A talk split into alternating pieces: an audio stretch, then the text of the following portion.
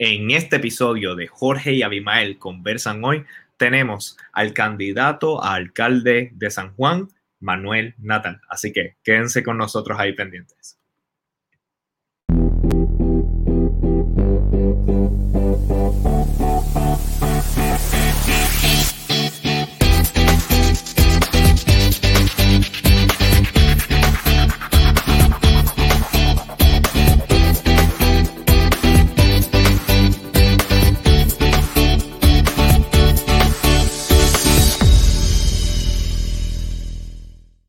Bueno, mi gente, y bienvenidos a un nuevo episodio de Jorge y Abimael Conversan Hoy, tu programa digital, donde estaremos hablando con el candidato por la alcaldía de San Juan, Manuel Natal Albero. Les recordamos que todos los domingos, aquí desde la diáspora, a la una de la tarde, hora de Los Ángeles, cuatro de la tarde, hora de Puerto Rico, estaremos en vivo discutiendo temas de interés social con invitados tanto en la isla como a nivel internacional. Para no perderte ninguno de estos episodios, no te puedes de olvidar de seguirnos en nuestros canales de video en Facebook y en YouTube. Y muy importante, darle a esa campanita para que recibas todas las notificaciones, ¿ok? Bueno, como ya mencioné, nuestro invitado es eh, Manuel Natal Albelo. Él es candidato por la alcaldía de San Juan por el Movimiento de Victoria Ciudadana. Actualmente es representante independiente de la Cámara de Legisladores. Pero primero, como en todos nuestros episodios, tenemos que presentar al coproductor y coanfitrión que me acompaña todos los domingos en este programa, el escritor y activista social Abimael Acosta, que lo voy a poner en pantalla ahora mismo. ¿Cómo estamos, Abimael? Bien, ¿y tú, Jorge? Y saludos al público que nos está viendo en este momento. Oye, felicitaciones, porque uh, la parada gay, el orgullo de la parada gay, Así que muy bien, muy chévere eso.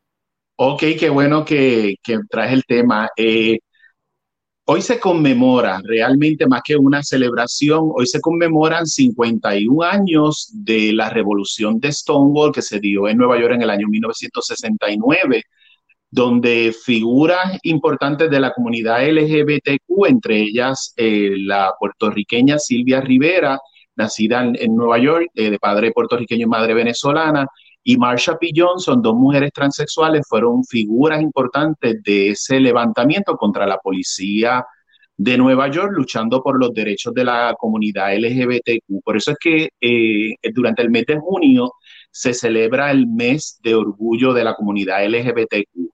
Eh, básicamente algunas personas no entienden qué es esto de orgullo.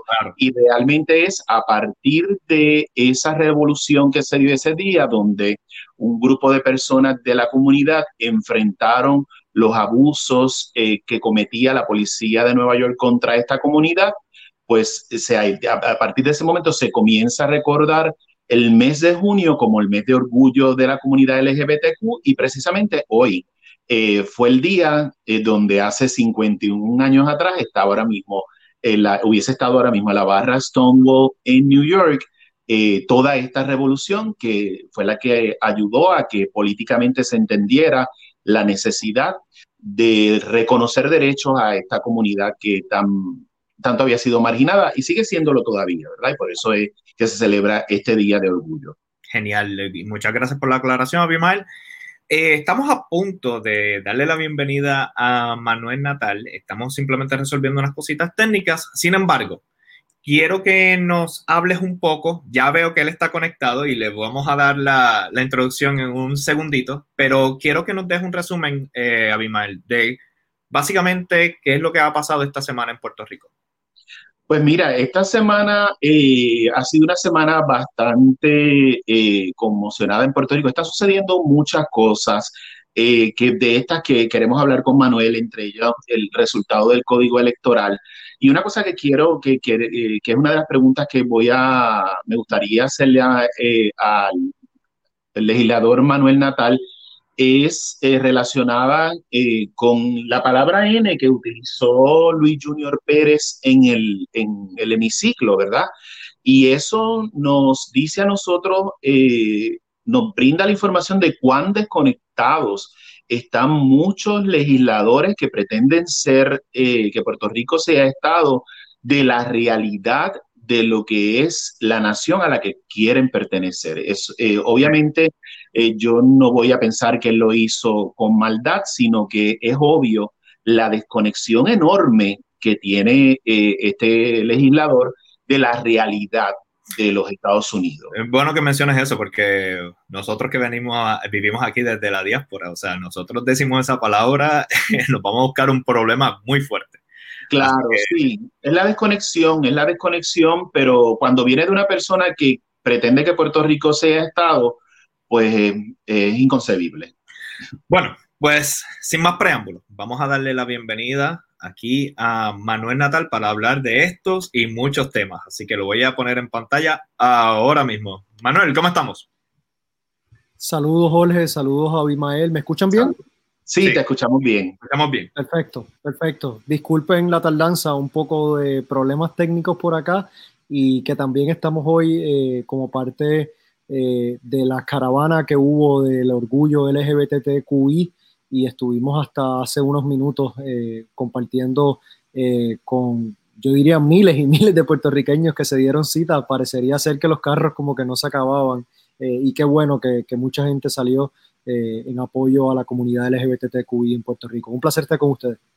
Gracias, gracias. por estar con nosotros. Así que oficialmente comencemos la conversación y como ya estamos acostumbrados, comienza la conversación con Abimael. Sí, Manuel, eh, hola nuevamente. Esta semana eh, se dio, entiendo, si, me, si estoy equivocado me corrige, por favor, se dio una vista con relación al caso que tienes en el tribunal eh, contra el presidente de la Cámara, Johnny Méndez. ¿Puedes explicarnos un poco sobre esto, qué es el caso, cómo se ha dado para que, para que la gente lo entienda? Muy bien, muy bien. Pues mira, cuando yo eh, me desafilié del Partido Popular Democrático en el año 2018, para propósitos de la Cámara de Representantes y del presidente de la Cámara, me convertí en legislador independiente. Varios meses después eh, se creó en el año 2019 lo que hoy se conoce como el Movimiento Victoria Ciudadana y yo le notifiqué al presidente de la Cámara de mi afiliación al Movimiento Victoria Ciudadana. Y desde entonces el presidente ha entrado en una serie de contradicciones en cuanto al trato de mi persona, todo para evitar mi participación plena en los procesos legislativos. Para darle una idea, yo soy miembro de poco menos del 10% de las comisiones de la Cámara de Representantes. Eh, eso quiere decir que, que, yo no tengo ningún tipo de participación en cerca del 90% de las comisiones y que mi única participación con el trabajo que esas comisiones hacen es una vez llega al hemiciclo. Pero una vez llega al hemiciclo, por una, un ruling del presidente, mientras las otras delegaciones tienen, eh, en el caso del PNP, horas para hablar de ciertos temas, el Partido Popular le da un poco menos, al del PIB le dan 20 minutos o lo que fuera, a mí me dan 5 minutos para participar del debate. Eh, y el presidente ha estado actuando de una forma, desde nuestra perspectiva, arbitraria y caprichosa, y por eso nosotros eh, finalmente tomamos la decisión de demandarle. ese proceso se dio en el Tribunal de Primera Instancia aquí en Puerto Rico y recientemente el, el juez emitió su decisión y, la, decisión del juez fue que entendían que el presidente de la Cámara no tiene un deber ministerial de incluirme en las comisiones, cosa con la cual nosotros estamos, ¿verdad?, absolutamente en desacuerdo, eh, pero ya que lo que quedaban eran básicamente dos, tres días para el fin de la sesión legislativa, pues decidimos no apelar la determinación y concentrar nuestras energías en el trabajo que tenemos que hacer, sobre todo de cara a la campaña eh, del noviembre y particularmente en el municipio de San Juan, que es la candidatura que me estoy presentando. Manuel, para tener el asunto un poco más claro, el argumento para no incluirte en las comisiones es porque no perteneces al partido político bajo el cual fuiste seleccionado. Sí, básicamente el presidente de la Cámara en un momento dice que yo soy un legislador independiente y si soy un legislador independiente, pues por lo tanto no puede recaer mi representación en en esas comisiones, ni en el partido en que yo militaba, ni en cualquier otro partido. Eh, pero por otro lado dice que como yo entré a la Cámara de Representantes por parte del Partido Popular Democrático, eh, independientemente de qué yo haga durante el cuatrenio, eh, mi representación continúa siendo a través del Partido Popular Democrático. Son cosas que ya el Tribunal Supremo de Puerto Rico atendió eh, y que hablan, y, por eso nosotros llevamos el caso porque entendíamos que, que, lo que determinó el Tribunal Supremo en cuanto a esto nos favorecía eh, y por lo tanto pues estamos totalmente de desacuerdo con la determinación que tomó el juez, eh, pero lo entendemos porque a escasos, ¿verdad? Tres, cuatro días del cierre de la sesión legislativa, hizo la, o, asumió la, la, ruta de menor resistencia, eh, pero, pero al final me, me, deja a mí en una posición muy desigual en comparación con el resto de mis compañeros. Para que tengan una idea, eh, el senador Vargas Bidot, que es senador independiente en el Senado de Puerto Rico, es miembro de todas las comisiones, él participa de todas las comisiones. Eh, si el elemento de la consideración del presidente es que como Victoria Ciudadana no estaba inscrito al momento en que comenzó el cuatrenio, pues el Partido Independentista tampoco estaba inscrito al momento en que comenzó el cuatrenio y se le reconoció la portavocía tanto a Denis Márquez en la Cámara como a Juan del Mau en el Senado. Así que no importa el trato que le dieran y cómo le buscaran dar la vuelta al asunto, eh, la realidad del caso es que yo tengo derecho a estar en ese espacio y, y bueno, nosotros hubiésemos llevado esto hasta las últimas consecuencias, pero dadas las circunstancias, eh, entendemos que es mejor invertir nuestros recursos y nuestras energías eh, en, sacar a esa gente de allí y eso se hace solamente en las urnas. Manuel, eh, es algo importante que trae el hecho de que Vargas Vidot, que es un representante independiente también, sí tiene participación en las comisiones. En el 100% de las comisiones. Ok, ahora yo voy a ser, ahora yo voy a ser abogado del diablo ¿Por qué Manuel no renunció al escaño para darlo a disposición del Partido Popular Democrático en aquel momento? Porque eso ya está también resuelto por el Tribunal Supremo de Puerto Rico. El escaño le pertenece al legislador. Esto no es algo de Manuel Natal, esto es algo que se ha litigado en el pasado eh, y, quien resultó electo en ese puesto fui yo, punto. Eh, y, y sí es cierto, yo aspiré en ese momento bajo la insignia del Partido Popular Democrático, pero al final del día, y, es lo que tiene perfecto sentido, y así lo ha entendido también el Tribunal Supremo de, Puerto Rico, el escaño le pertenece al legislador, el escaño le pertenece a la persona, no al partido. Eh, y en ese sentido, los primeros legisladores del PNP los tuvo gracias a personas que se fueron del Partido Republicano y fueron al PNP. Los primeros legisladores que tuvo el Partido Popular los tuvo gracias a personas que se fueron del Partido Liberal e ingresaron en el, en el PPD. Los primeros legisladores que tuvo el Partido Socialista fueron gracias a personas que se fueron del Partido Independentista e ingresaron al Partido Socialista. Así que eh, yo creo que hay una historia, ¿verdad?, de que el, el tema de la afiliación política es algo que es fluido, es algo que en la medida en que un partido no representa lo que se supone que represente, eh, los individuos que formamos parte de ellos eh, tenemos el derecho a, tomar las decisiones que tomamos y, al final del día la gente escoge a las personas, no a las insignias. Otra cosa, Manuel, eh, yo entiendo que los legisladores, tanto en Cámara como en Senado, pues responden a un plan de gobierno, a una plataforma de un partido. Eh, eso yo lo, entiendo claramente, pero no se supone que ustedes estén ahí para legislar en pro del pueblo, así que da lo mismo que sea de uno, que sea del otro, si se supone que para lo que estés allí es para legislar en pro del pueblo. Y eso es importante que la gente lo entienda, porque tu caso ah, eh, tiene detractores y defensores, pero a veces no veo la sustancia en la discusión del asunto. Eh, me gustaría continuar la, la, conversación. Sí, sin duda. Oh, disculpa, solamente si me puedes contestar la pregunta después de nuestro anunciante. En Puerto Rico Tire nos importa la vida de tu auto. Ahora te traemos en oferta los parchos para reparar tus gomas a solo 5 dólares. Esta oferta es por tiempo limitado y solo para nuestros seguidores de Facebook. ¿Qué esperas? Llama y haz tu cita hoy. 787-998-2555. Bayamón es territorio Farrow. Ahora sí, Manuel. Excelente. Muy bien, nítido. Eh, nada, lo que, lo que iba a contestar es que ese es el primer problema, que, la plataforma, inclusive la plataforma de gobierno de los partidos, eh, es, un, es un documento que, pierde toda vigencia eh, el día después de la, o el mismo día de la elección, porque, porque ni siquiera lo que está en la plataforma cumplen. Esa, es la pelea más grande. Si fueran honestos eh, y lo que le presentan al país es lo que luego cuando, cuando son electos hacen, pues quizás las cosas serían distintas. Eh, y, al final terminan, eh, ¿verdad?, tomando decisiones que no responden ni a los mejores intereses de la gente que votó por ellos, ni a los mejores intereses de la mayoría del pueblo, ni ni siquiera a lo que plantearon en una plataforma de gobierno, porque, y, bueno, y este tema, ¿verdad?, tiene muchos paralelos en, en los Estados Unidos, bueno, porque al final se deben a unos intereses económicos que son los que financian sus campañas políticas y, por eso eh, en tiempos recientes no hemos visto mayor diferencia entre la política pública implementada por el Partido Popular y el Partido No Progresista, porque quienes financian las campañas ya le cogieron el gustito al juego y el truco al juego. Le dan chavos a uno y le dan chavos a otros para que gane quien gane, lo de ellos esté resuelto.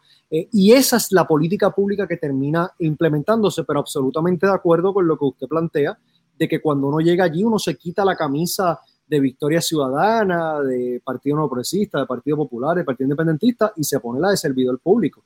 Y las camisas de servidor público eh, tiene que, ¿verdad?, uno asumir decisiones que podrían ser malas para el partido en que uno milita, pero buenas para la mayoría del país. Y esa es la responsabilidad que uno tiene como servidor público. Claro, que fue lo que hizo Manuel Natal en un momento eh, cuando se estaba hablando con relación a las pensiones eh, de, de, de, los personas, de los retirados en Puerto Rico en aquel momento. Eh, Manuel, durante esta semana pasada su nombre volvió a estar en boca de todos por el incidente que se dio con el representante Luis Junior Pérez, en el cual él utilizó la palabra N en el hemiciclo. En ese momento usted pidió que se retirara eh, de, las actas del, Senado, ¿estoy lo correcto? De, la, Cámara, de Representantes. De la Cámara de Representantes, la expresión que hizo este legislador. ¿Por qué usted pidió que se retirara eso de las actas del Senado? Si históricamente eso sucedió. Bueno, lo, lo, bueno, lo, que pasa es que en, el proceso parlamentario hay un mecanismo para cuando hay algún tipo de expresión que es obscena, que es ofensiva o que atenta contra la dignidad del cuerpo, que esa expresión sea removida del, récord histórico eh, para evitar lacerar eh, la dignidad del cuerpo. y, aquí ¿verdad? Lo que el representante hizo, y hablamos en un segundo de eso, eh, yo traté de, no solamente evitarle la vergüenza al representante, sino también la vergüenza perpetua para la Cámara de Representantes como institución de que en sus actas, en su diario de sesiones, en su récord público, va a estar ahí eh, una palabra que, tiene una connotación eh, histórica, racial, que, que quizás muy bien puede ser el caso que el representante desconoce, pero aún uno en un ejercicio de buena fe, de poder eh, en un tono lo más respetuoso posible, de pedirle que por favor retirara eh, esa palabra del récord y que ellos insistieran, pues también entonces ahí es donde, donde es verdaderamente algo aún más vergonzoso, porque aún cuando se le está señalando el porqué de las cosas, eh, ya no es ignorancia, ya aquí hay una intención, ¿verdad? Eh, y, bueno, yo, ustedes están en la diáspora, yo, yo estuve cuatro años en los Estados Unidos eh, y yo sé lo que significa esa palabra. Y, yo sé, y yo sé la versión también que utilizan contra los latinos, quizás es una palabra similar que empieza con S, ¿verdad? Eh, y, y, yo sé el dolor que le, que le causaba a mis hermanos afroamericanos en, en, en la universidad el que alguien se les refiriera eh, o se dirigiera a ellos con esa palabra, como el mismo que sentían mis hermanos latinos cuando alguien usaba la palabra con ese, ¿verdad? Eh, y, yo entiendo eso, y yo también puedo entender que hay personas en Puerto Rico que por distintas razones eh, no conozcan ese nivel de detalle. Hay algo de ironía, ¿verdad?, en que personas que son parte de un partido que aspira a ser parte de los Estados Unidos, de ser, ¿verdad?, de, del Partido Estadista y anexionarse a los Estados Unidos, que desconozcan estos elementos históricos, culturales y demás. Eh, pero bueno, uno, uno, todo el mundo aprende algo nuevo todos los días. Lo, lo que aquí es, es verdaderamente insultante es que estas personas eh, no querían dar ni un paso para atrás. y, y, como es, y como son, como son las cosas de la vida, al otro día yo estoy pensando sobre toda la situación. ellos, como ustedes saben, decidieron no remover el récord, ¿verdad? La palabra del récord legislativo, a pesar de que se le explicó la connotación y demás. Y al otro día yo estoy pensando en la situación y yo digo, caramba, pero es que a mí me pasó algo este cuatrenio en donde estas personas eh, decidieron remover del récord legislativo todo un turno eh, que yo consumí porque no les gustó eh, la, que yo les dije que ellos estaban aprobando proyectos sin leer y que, y que una palabra que se usa aquí en Puerto Rico, pues unos soplapotes, unos, unos, unos, unos cargamaletas, unos ayudantes, es una connotación, ¿verdad? que le estaban diciendo lo que tenían que hacer. Ellos me borraron todo el récord legislativo. Cuando yo empiezo a buscar y hacer memoria, me doy cuenta que el representante que solicitó, no que se eliminara la palabra, que se eliminara todo mi turno, fue el representante Junior Pérez. Y él, eh, tres años, exactamente tres años después, no tuvo la decencia para reconocer, caramba, tú sabes que eh, yo no debía haber dicho esa palabra, eh, lo entiendo perfectamente, es más, yo voy a secundar la moción del compañero eh, y bueno, pues, pues, pues son incorregibles, eh, ellos no van a cambiar. Eh, eso lo que significa entonces es que nosotros tenemos que cambiarlo. Claro, y lo, lo, que a mí me, no me preocupa realmente, vamos a decirlo así, porque la historia va a estar ahí. iba a decir a usar la palabra preocupa, pero realmente no me preocupa, esa es la historia, él lo dijo y está ahí. en su caso, lo mejor hubiese sido pedir que se retirara, porque la historia lo va a recordar. Por eso, y está escrito. Y no hay y no solamente, y no solamente, y no solamente a él, a las treinta y pico personas del Partido No Progresista que votaron para que se quedaran las expresiones en el récord.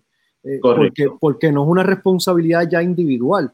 El colectivo decidió que el colectivo, y estoy hablando de la mayoría del Partido No Progresista, o sea, todos los legisladores del PNP decidieron votar porque esa palabra permaneciera en el récord histórico. Y entonces, pues ya el problema es más grande, porque, porque el partido estadista está planteando que, que, bueno, que no tienen un problema con el uso de esa palabra eh, y, que parecen desconocer, como ya señalé, eh, los elementos históricos eh, en la nación que ellos aspiran a ser parte. Esa misma semana, esa persona hizo una comparación donde utilizó el nombre de Rosa Parks para, no para, no sí, sí, para, en el mismo discurso, en el mismo discurso, o sea, yo, yo, yo, yo estaba completamente en desacuerdo con, con, con prácticamente el 99% de las cosas que él dijo. Yo jamás incurriría o recurriría, recurriría a la censura. Eh, esto no tiene que ver con censura. Eh, esto tiene que ver con, con la dignidad de una institución pública y yo estoy absolutamente de desacuerdo con todo lo que él dijo y lo único que dije, por favor, vamos a removerlo del récord legislativo, es esa palabra, que eso no puede constar en un documento público, pero, pero hay una desconexión absoluta eh, con, inclusive, o sea, inclusive en el contexto de lo que está ocurriendo en los Estados Unidos. Uno pensaría que estas personas estarían pendientes a todas esas discusiones que se están dando. Eh, y no es solamente lo de la palabra, es conceptos como el, el tan estudiado white privilege, es conceptos, cosas que se están discutiendo todos los días, que usted no tiene que ser un estudioso, que usted lo que tiene que aquí en Puerto Rico prende el televisor, pone CNN, pone MSNBC, pone lo que quiera, es más, hasta Fox News, yo creo que podría eh, tener algún tipo de acceso a eso, y que estas personas parezcan ni siquiera importarle esa discusión que se está dando eh, del lugar en el que toda la razón de ser de su movimiento político gira alrededor de el convertirse en parte, eh, pues, pues lo que también demuestra es una hipocresía y, es una falta de compromiso inclusive con el ideal eh, que, que, dicen defender. Yo creo que algo interesante en ese punto es también el hecho de que, bueno, usted grabó lo que estaba sucediendo y quedará documentado en formato de video para, para nosotros eh, poder juzgar sobre lo que sucedió allí y Es, un poco, es, absurdo porque realmente nosotros somos muchos los que estamos en la diáspora y tenemos una conexión constante con Puerto Rico. Por ejemplo, este programa pretende ser un puente entre los, puertorriqueños que estamos en la diáspora y los puertorriqueños en el archipiélago. Así que muchos de nosotros eh, hablamos con nuestros familiares y nuestros amigos sobre todos estos temas. es absurdo que una, una persona perteneciente al partido que pretende la estadidad eh, cometa estos actos, por no decir burrada. Perdón, eh, bien. Bueno, y otra cosa que también le han tratado de prohibir a Natal grabar. Eso ha sucedido. Sí, sí, sí, sí. Eso pasó desde, desde la primera semana de esta, de esta administración. aprobaron literalmente el, la, sí, era la primera, segunda semana de la administración. Estamos hablando de enero 2017. Aprobaron la, la mal llamada reforma laboral, que en realidad es una deforma laboral. ¿eh? Es quitar todas las conquistas que se tenía en la empresa privada eh, de décadas eh, por un, una idea de que eso iba a hacer a Puerto Rico más competitivo. Y ese día yo grabé mi turno desde mi escaño y se fue viral y, cientos de miles de personas lo vieron. Al otro día, el presidente de la Cámara dijo que no se podía grabar desde el hemiciclo. Y es como que, pero, pero ¿por qué? El hemiciclo se supone que sea público. Eh, y, peor aún, estamos en un momento de pandemia donde la gente no puede entrar al Capitolio, donde inclusive los empleados de uno no pueden entrar al Capitolio para grabar desde la grada, donde en muchas ocasiones ni siquiera están transmitiendo las vistas a través del Internet, así que se está violentando eh, la disposición constitucional que establece que, que todos estos procedimientos deben ser públicos y que aún eso pasando, estas personas insistan en evitar que el pueblo se entere lo que ahí ocurre. Y, y, si, y usted se sorprendería cómo cambian su conducta tan pronto saben que hay una cámara grabando. Inmediatamente se avisan entre ellos, está grabando, está grabando, dale el turno porque está grabando. Es como que no, no, es darle el turno porque tiene derecho a tener el turno. No es vamos a hacer esto como dice el reglamento porque así que se supone y es lo correcto. No, no, no. Es que está grabando eh, y nos van a sacar más tarde hoy eh, en las redes eh, y no queremos ese calentón, así que dale, dale el tiempo que le toca. No puede, no, no puede ser, no puede ser, pero con más razón entonces tenemos que hacer todos estos procesos los más transparentes posible, porque evidentemente en la medida en que yo creo que uno de los mejores antídotos para la corrupción y para todo lo que esto eh, ocurre en el Capitolio es la luz, es poner las cosas a la luz del día y que la gente vea cómo pasan las cosas y, y yo creo que eso ayudaría muchísimo y claro, los corruptos hacen lo que ellos hacen. Y los ayuda a mantener control, que no les dé con deseo de boxear también. no, claro, claro, claro. Si yo llego, si llega a ser a la inversa, si llego a ser yo el que estaba en esa situación en que estuvo el presidente de la Cámara, yo no estaría aquí, a mí me hubiesen votado de la Cámara. Porque, porque ya yo he pasado unos procesos por, por cosas tontas que buscan, eh, ¿verdad?, hacer lo imposible para cancelar a uno. Eh, y ellos pueden, pueden literalmente eh, invitar a personas a pelear en el hemiciclo de la Cámara de Representantes y, no pasa nada. Sí, pero es bueno porque así entonces ya saben que tienen que mantenerse más controladito. Eh, está, por su propio bien, está por su propio bien. Manuel, eh, voy a pasar a otro tema que ya está más relacionado con la alcaldía de San Juan.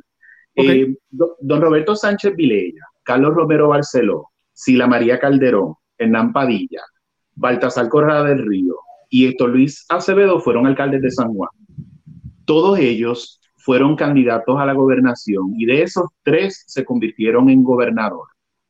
La plataforma de la alcaldía de San Juan es un trampolín para la gobernación para Manuel Natal. Bueno, no, no debería ser un trampolín para nada. Eh, para mí, el, el servicio público no es un trampolín para de una posición a otra. ese no es mi acercamiento al servicio público. Eh, cuando yo llegué a la Cámara de Representantes en el 2013, en contra de la maquinaria política, en una elección que no se supone que ganara y la gané, yo me prometí a mí mismo que, que lo importante no era estar aquí todo el tiempo del mundo. Lo importante era que el tiempo que estuviera hiciera las cosas conforme a lo que yo entendiera que era correcto para el país. Y si eso me hacía más reelegible, bien. Si eso me hacía menos reelegible, también porque, porque mi fin no era ser representante. Yo nunca pensé en ser representante. Yo pensé en buscar maneras de ayudar a la gente y en el servicio público para mí era la principal.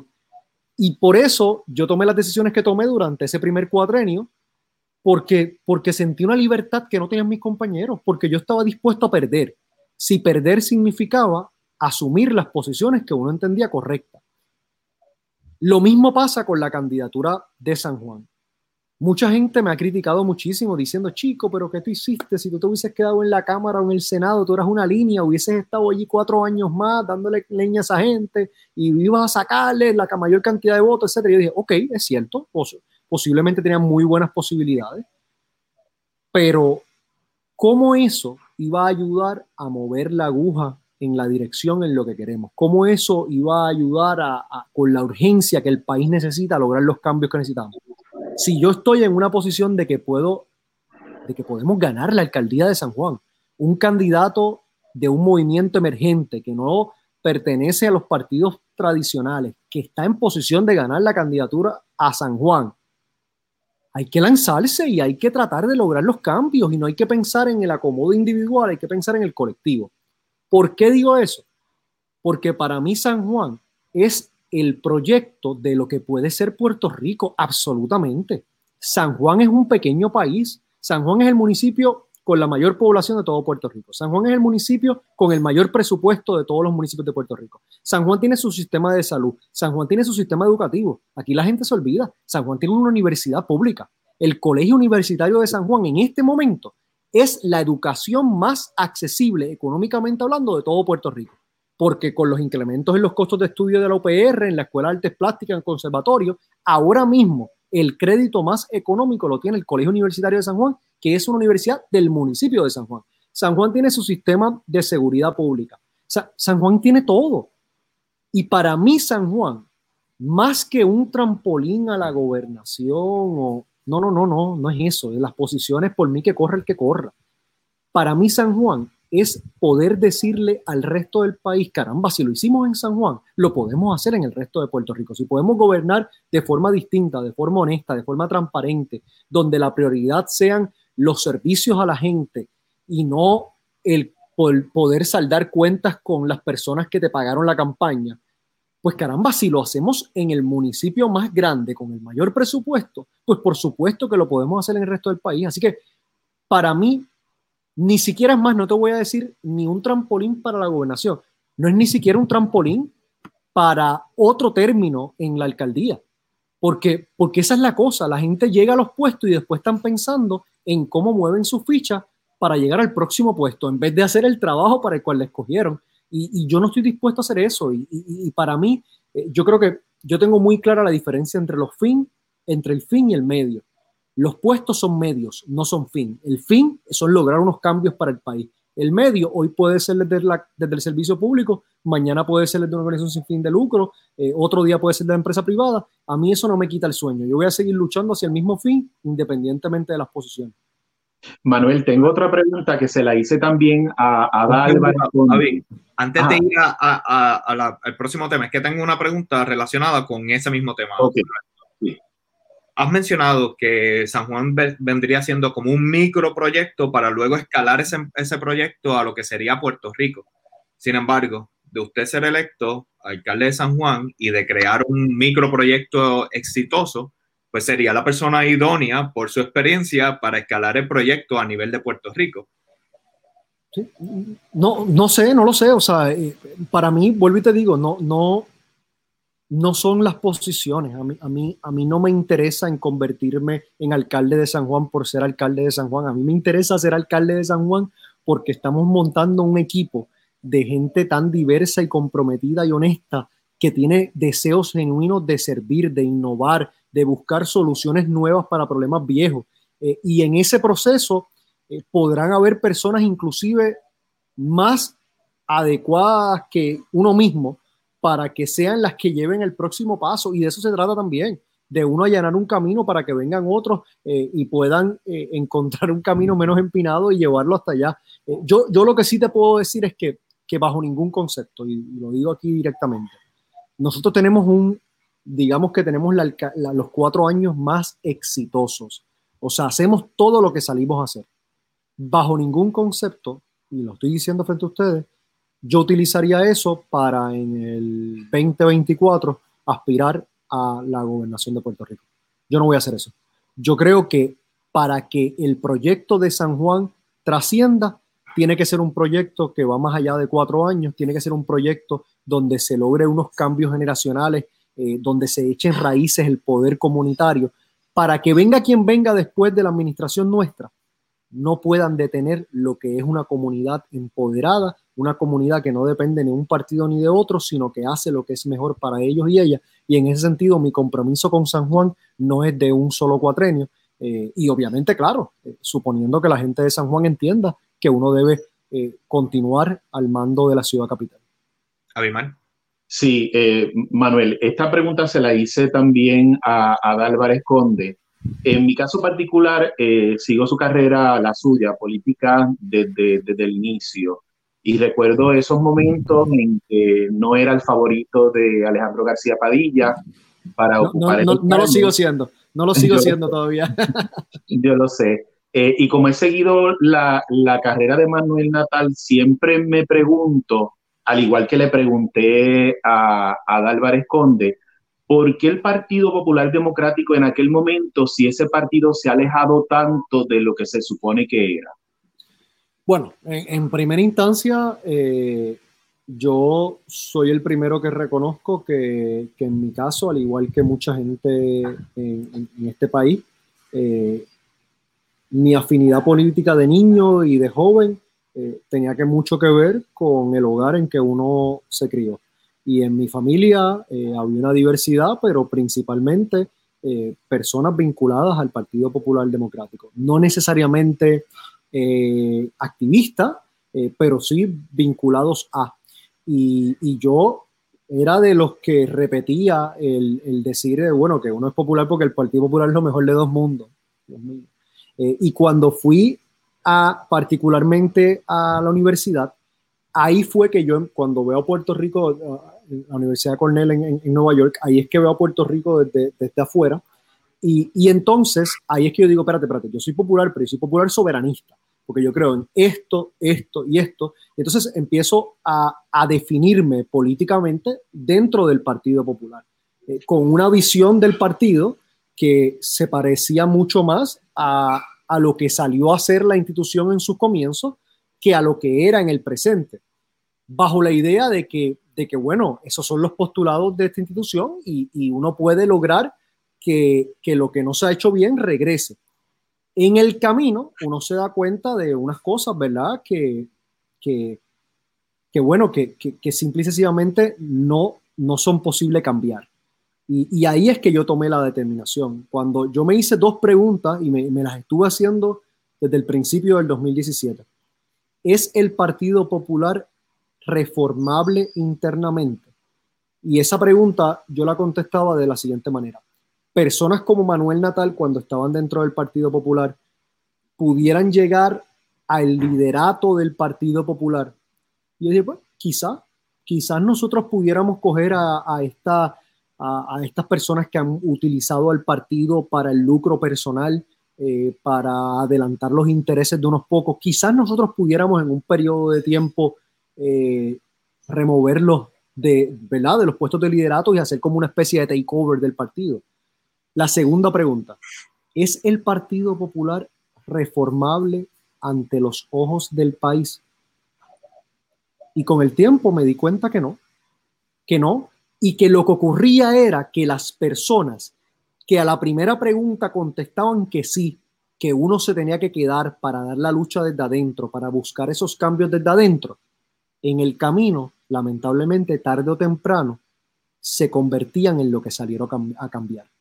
Porque tantas veces tuvieron que mirar para el otro lado, porque tantas veces que estuvieron dándose en contra de la corriente, que eventualmente inclusive la buena fe pública que pudieran tener la perdieron, porque tuvieron que, aquí, disculpa, ¿verdad? Pero tuvieron que espatarrarse tantas veces, en términos políticos hablando, que ya la gente ni siquiera les creía.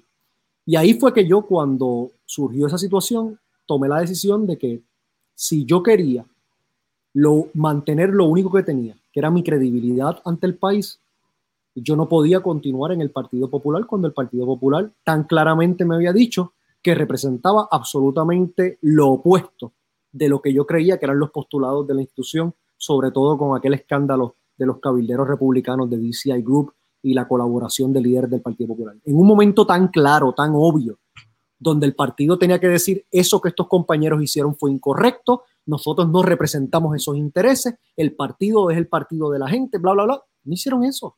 Se hicieron de la vista larga y yo dije, pues ya se acabó. Ese es el día, ese mismo día, a las dos y pico de la mañana saliendo de la sede del Partido Popular, de camino a mi casa, en ese momento que vivía en Caimito, dije, yo no puedo continuar ahí porque, porque estaría convirtiéndome en lo que salía a cambiar. Así que es un proceso de, de evolución, eh, pero también sabiendo, ¿verdad? Reconociendo que los partidos son instrumentos. Los partidos eh, no, no, no deben ser esto que en Puerto Rico. Victoria Ciudadana. Victoria Ciudadana es un instrumento. Victoria Ciudadana no, no debe pensar en, en, en la permanencia. No debería ser eso. O sea, no, no, aquí el que piense que nosotros estamos construyendo esto para sustituir al PNP o el PPD se equivoca. Se equivoca porque, porque es que porque los partidos tienen que renovarse, tienen que nacer, tienen que morir, tienen que, tienen que, tienen que nutrirse de gente nueva, eh, tienen que darse nuevas alianzas. Y eso es lo, lo, que, lo que a este país se le ha privado de hacer por 80 años y estamos pagando un alto precio. Y Manuel, ¿por qué no, no alianzas entre candidatos independientes y la creación de un partido? Pues, pues esa fue otra decisión, ¿verdad? Eh, eh, que discutimos muchísimo, muchísimo, muchísimo y, y, que, que tomó mucho tiempo, pero, pero fue una cuestión más estratégica. La ley electoral eh, establece que no se pueden hacer alianzas formales entre movimientos políticos, no se puede, están prohibidas. De hecho, el pasado cuatrenio, en un momento en que hubo una especie de reforma electoral, gracias a un trabajo que hicimos Luis Vega Ramos, Luis Raúl Torres Cruz y este servidor en la Cámara de Representantes, logramos eliminar esa prohibición a las alianzas y a las candidaturas coaligadas. En el Senado de Puerto Rico, en la Comisión de Gobierno presidida por Ángel Rosa, el hoy analista, y en el Senado presidido por Eduardo Batia, el hoy candidato a la gobernación, eliminaron lo que nosotros habíamos logrado y mantuvieron la prohibición a las alianzas. Entonces, que se hacen en otros países. Por supuesto, por supuesto, inclusive en los Estados Unidos. Y no nos vayamos muy lejos. En Nueva York, por ejemplo. En Nueva York está el Working Families Party, que tiene una línea en las elecciones y que puede hacer alianzas con candidatos a otros partidos y demás. Y en otros países, pues podemos hablar de un elemento adicional de cosas como la segunda vuelta, que mucha falta hace en este país cuando los últimos dos gobernantes no han logrado superar el 50% de los votos eh, y por lo tanto tienen un problema de legitimidad, no, no tienen un mandato. Eh, entonces, cuando estábamos teniendo esa discusión, eh, entendíamos que, que el problema con una alianza entre candidaturas independientes sería en que lamentablemente la ley lo hacía prácticamente imposible porque digamos que nosotros no tenemos ahora mismo 132 candidatos, 132 candidatos en todo Puerto Rico. Eso hubiese significado que cada uno de esos candidatos hubiesen tenido que individualmente pasar por el proceso de los recogidos de endoso, ¿verdad? Que eso es morirse, porque son los mismos partidos los que determinan si esos endosos son válidos, y yo ni les cuento las barbaridades que nos hicieron allá adentro para extender este proceso lo más que se podría. Y con Eliezer Molina también sucedió ahora. Y con Eliezer y con Alexandra. Y, y bueno, Eliezer tuvo la, la, dicha de que, de que tuvo que coger muchos menos endosos. O sea, e, Eliezer terminó cogiendo cerca de 8 mil endosos. Eh, en el pasado cuatrenio, lo que le hicieron a Alexandra y lo que le hicieron a Sidre eh, y al propio Vargas Vidó en un momento, Alexandra yo creo que llegó a, a, a someter cerca de 40 mil endosos. O sea, eso no es poca cosa en, en, en el Puerto Rico que se está viviendo.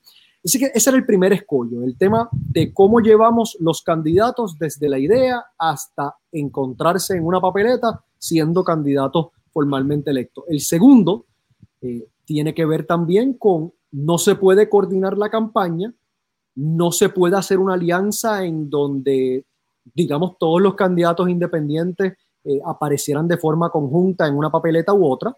Por lo tanto, requeriría de un proceso de educación masivo para que la gente sepa cómo votar, cosa que en este país sabemos que no se ha hecho nunca, porque todos los partidos siempre han pedido, todos, incluyendo los minoritarios, siempre han pedido tres cruces bajo la insignia y se acabó. Y, y no ahora la reforma electoral lo complica.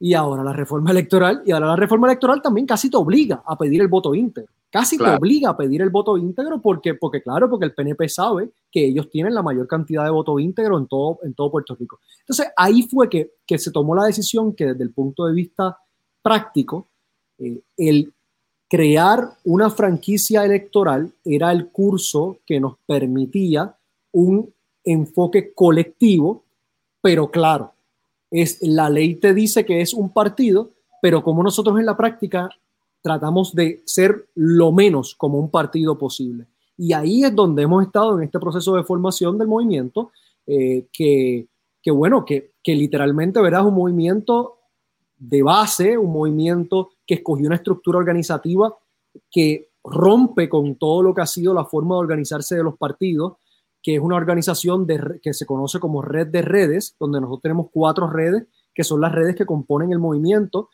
tienen un elemento geográfico, tienen la red de saberes y de conocimiento, de organizaciones. Entonces, lo que se está dando es una colaboración entre personas de trasfondos muy distintos que tradicionalmente no han participado en los procesos políticos electorales y que en este momento han visto en Victoria Ciudadana una oportunidad de colaborar sin tener que hacer este pacto de sangre que te obligan a hacer en otras instituciones políticas eh, o estas lealtades ciegas que te exigen. Eh, y, claro, un proceso de esa naturaleza toma tiempo, eh, tiene, como dicen en inglés, growing pains, ¿verdad? Porque, porque uno está aprendiendo a gatear, caminar y correr en un periodo de tiempo muy corto pero es un proyecto que nunca antes había tratado en, el país y que, bueno, que estamos confiados en que el 3 de noviembre vamos a ver lo que es el primer paso de esto, porque sabemos que 80 años de lo que queremos salir a cambiar, eh, no todo se va a cambiar en una elección eh, y nosotros tenemos, ¿verdad?, un, proceso de cómo vamos a ir construyendo y cómo esperamos poder lograr los cambios que necesitamos para el país. Manuel, hablaste hace unos, hace unos minutos en lo que estabas dialogando ahora sobre la integración de sectores que regularmente no participan tanto en los procesos electorales, por ejemplo, los jóvenes, eh, se habla mucho de que no participan eh, de los procesos electorales. En este caso vi un video en el que estabas hablando cómo la Junta de Inscripción está dificultando el voto joven. ¿Cómo es que lo está haciendo? Bueno, varias, de varias formas. La primera es que la, la, la Comisión Estatal de Elecciones tiene un mandato de hacer unas campañas de inscripción que lamentablemente no han estado haciendo. Eh, si no fue por la presión que nosotros generamos eh, previo a la pandemia, eh, la Comisión Estatal de Elecciones iba a pasar con ficha en cuanto a su mandato de inscribir sobre todo nuevos electores y particularmente estamos hablando de jóvenes universitarios, de jóvenes de escuela superior. Ustedes recordarán quizás que en Puerto Rico antes iban a las universidades, iban a las escuelas superiores y inscribían a todos los jóvenes en ese momento. Eso no se estaba haciendo. Nosotros pusimos una presión, logramos que comiencen una especie de tour universitario y da la casualidad que empiezan este tour universitario en donde envían a dos personas de la Comisión Estatal de Elecciones para ir a atender a 200 a 300 jóvenes. Entonces imagínense usted lo que estaba pasando. Estaban los jóvenes haciendo fila de cuatro o cinco horas, que son las técnicas más, más clásicas de voter suppression eh, en los Estados Unidos. Eh, y, eso pues tuvo una, un, ¿verdad? Un, eh, un, efecto sobre la cantidad de jóvenes que se inscribieron. Después entonces vino la pandemia, se canceló todo ese tour y ahora que, que estamos en el proceso de reabrir el país, la comisión ha seguido arrastrando los pies. han, y aquí, ¿verdad? Uno tiene que, que simple y sencillamente dar por bueno lo que ellos están diciendo han planteado de que han habido unos casos internos de COVID-19 en la comisión y que por eso han cerrado, se han tardado más. Yo tomo eso con pinza porque sé cómo, sé cómo se mueve esta gente, pero la información que tengo y enhorabuena es que, es que las, las juntas de inscripción permanente están siendo abarrotadas por jóvenes, eh, pero, pero una cosa eh, increíble.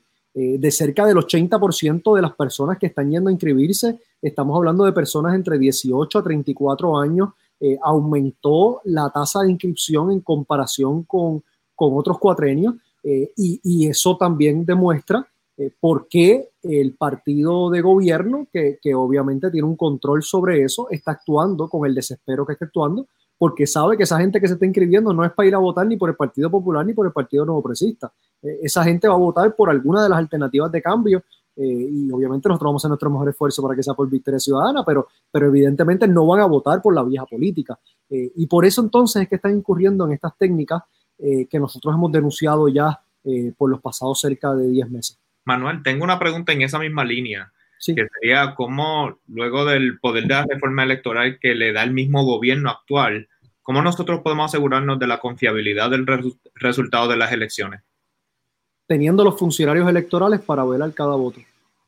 Eso, el PNP viene a robarse las elecciones, punto. Eh, y nosotros tenemos que asegurarnos que en cada momento tengamos los funcionarios electorales para garantizar que cada voto que se emita se haga conforme a la intención del elector y no a lo que quiera el partido de mayoría. Claro, esto no se limita al día de las elecciones, porque el día, el día de las elecciones hay que tener las personas allí, pero en la medida en que ellos han cambiado la definición del voto ausente, la definición del voto adelantado, eso entonces requiere de un proceso de fiscalización de todas esas transferencias que se están dando, de esas solicitudes, para asegurarse que las personas que están votando eh, son personas que tienen derecho a hacerlo. Estas personas vienen a, mira, para darte una idea de algo que ellos hicieron en las últimas semanas de la, de la, de la sesión legislativa. El PNP y el Partido Popular saben que sus primarias se van a escocotar. La gente no va a ir. Hay una apatía brutal en el PNP por, por razones obvias, porque la administración de turno siempre es más difícil eh, ¿verdad? sacar a la gente a votar porque, porque siempre hay molestia. Pero el Partido Popular, que se supone que estuviera en una posición ¿verdad? De, de ser eh, la oposición, cosa que ha negado eh, porque han permanecido silentes y cómplices durante los tres años y medio de esta administración, eh, saben que la gente no va a ir a votar a sus primarias, van a tener una participación baja. ¿Qué hizo el PNP? Pasó una legislación para cambiar la definición de lo que es el voto adelantado, entonces ahora, antes a los, pues, pues digamos a los encamados, se les cogía el voto adelantado porque no pueden trasladarse el día de las elecciones o de la primaria a votar, pues ahora entonces va a poder votar el encamado la esposa o el esposo, el hijo, la hija y cualquier persona que vive en la casa. Y así sucesivamente con todas las otras categorías. Ellos están buscando inflar los números de participación eh, de cara a la elección y así mismo tratarán de hacer en el proceso de la elección general. Y nosotros tenemos que asegurarnos de tener los funcionarios ahí para que cada casa que se vaya a visitar un encamado, tengamos el funcionario para asegurarnos que no venga esta gente y le llene la papeleta al pobre viejito que está acostado allí. Eh, y para eso hay que tener un ejército de funcionarios. Genial. Vamos a seguir entonces con la ronda de preguntas, pero antes tenemos otro anunciante. Muy bien. En Puerto Rico Tire comprendemos que no siempre tenemos el dinero para gomas nuevas. Por esto tenemos gran variedad de gomas usadas, pero como nuevas, a precios accesibles para todo el mundo. ¿Qué esperas? Llámanos, haz tu cita hoy. 787-998-2555. Y recuerda que Bayamón es territorio Road. Así que ya saben, mi gente, si necesitan goma, vayan allá a Puerto Rico Tire Distributors, les dicen que Jorge y Abimael los envió y le dan un cariñito ahí con el precio. Muy bien, muy bien. Voy a, voy a hacerlo, sobre todo en las condiciones en que se encuentran las carreteras aquí en Puerto Rico. Eh, es bastante recurrente eh, lo que uno necesita de ir a cambiar la goma, así que ya eh, tengo a dónde ir la próxima vez. Genial. que lo escuchaste aquí. muy bien, muy bien. Bueno, Manuel, en esta semana se estuvo hablando también sobre el salario mínimo, eh, subir el salario mínimo, eh, un dólar es lo que tengo entendido que se va a subir. 1.25, eh, sí, a, a, 8.50 a julio del 2021. Eso es lo que decía el proyecto. Básicamente a la empresa privada. A la empresa privada, excluyeron, excluyeron al gobierno pero no tiene sentido. Bueno, vamos a decir lo siguiente: el proyecto terminó no aprobándose en la sesión. Se aprobó solamente en la Cámara, no se aprobó en el Senado, eh, por lo tanto, eh, el proyecto murió. Eh, y, en ese sentido, pues no, no hay ¿verdad? aumento de ningún tipo, pero lo que disponía el proyecto era 1.25, llevarte a 8.50 a verano del 2021 y al 2024 llevarlo a 9.50 solamente empresa privada y decía que no tiene sentido porque el gobernador Rosselló al principio del cuatrenio dijo que él iba a llevar el salario mínimo en el gobierno a 10 dólares la hora y firmó una orden ejecutiva a esos efectos. Y todavía el día de hoy los servidores públicos están esperando por ese aumento en el salario mínimo que el gobernador Rosselló había prometido. Ok. Eh, iba a hacer otra pregunta, pero realmente me la contestaste aquí mismo. Voy a pasar a, otro tema y es el proyecto del Senado 1643 del eh, Corredor Ecológico del Noreste. ¿Puedes explicarnos por qué tu oposición a este proyecto? Bueno, eh, también eh, otro, otro tema, ¿verdad? De estos que ocurren a última hora en la sesión legislativa y que sabemos que hay unos intereses que se aprovechan de todo el caos, porque literalmente los fines de sesión es un caos. La cantidad de proyectos que se aprueban es un esfuerzo para uno mantenerse al día casi sobrehumano, ¿verdad? Para darte una idea, la el último día de sesión en la Cámara de Representantes se, se, llevaron a votación sobre 135 medidas, eh, la mayoría de las cuales las habían aprobado en Senado un día antes, en donde no se habían hecho vistas, en la Cámara no se hicieron vistas.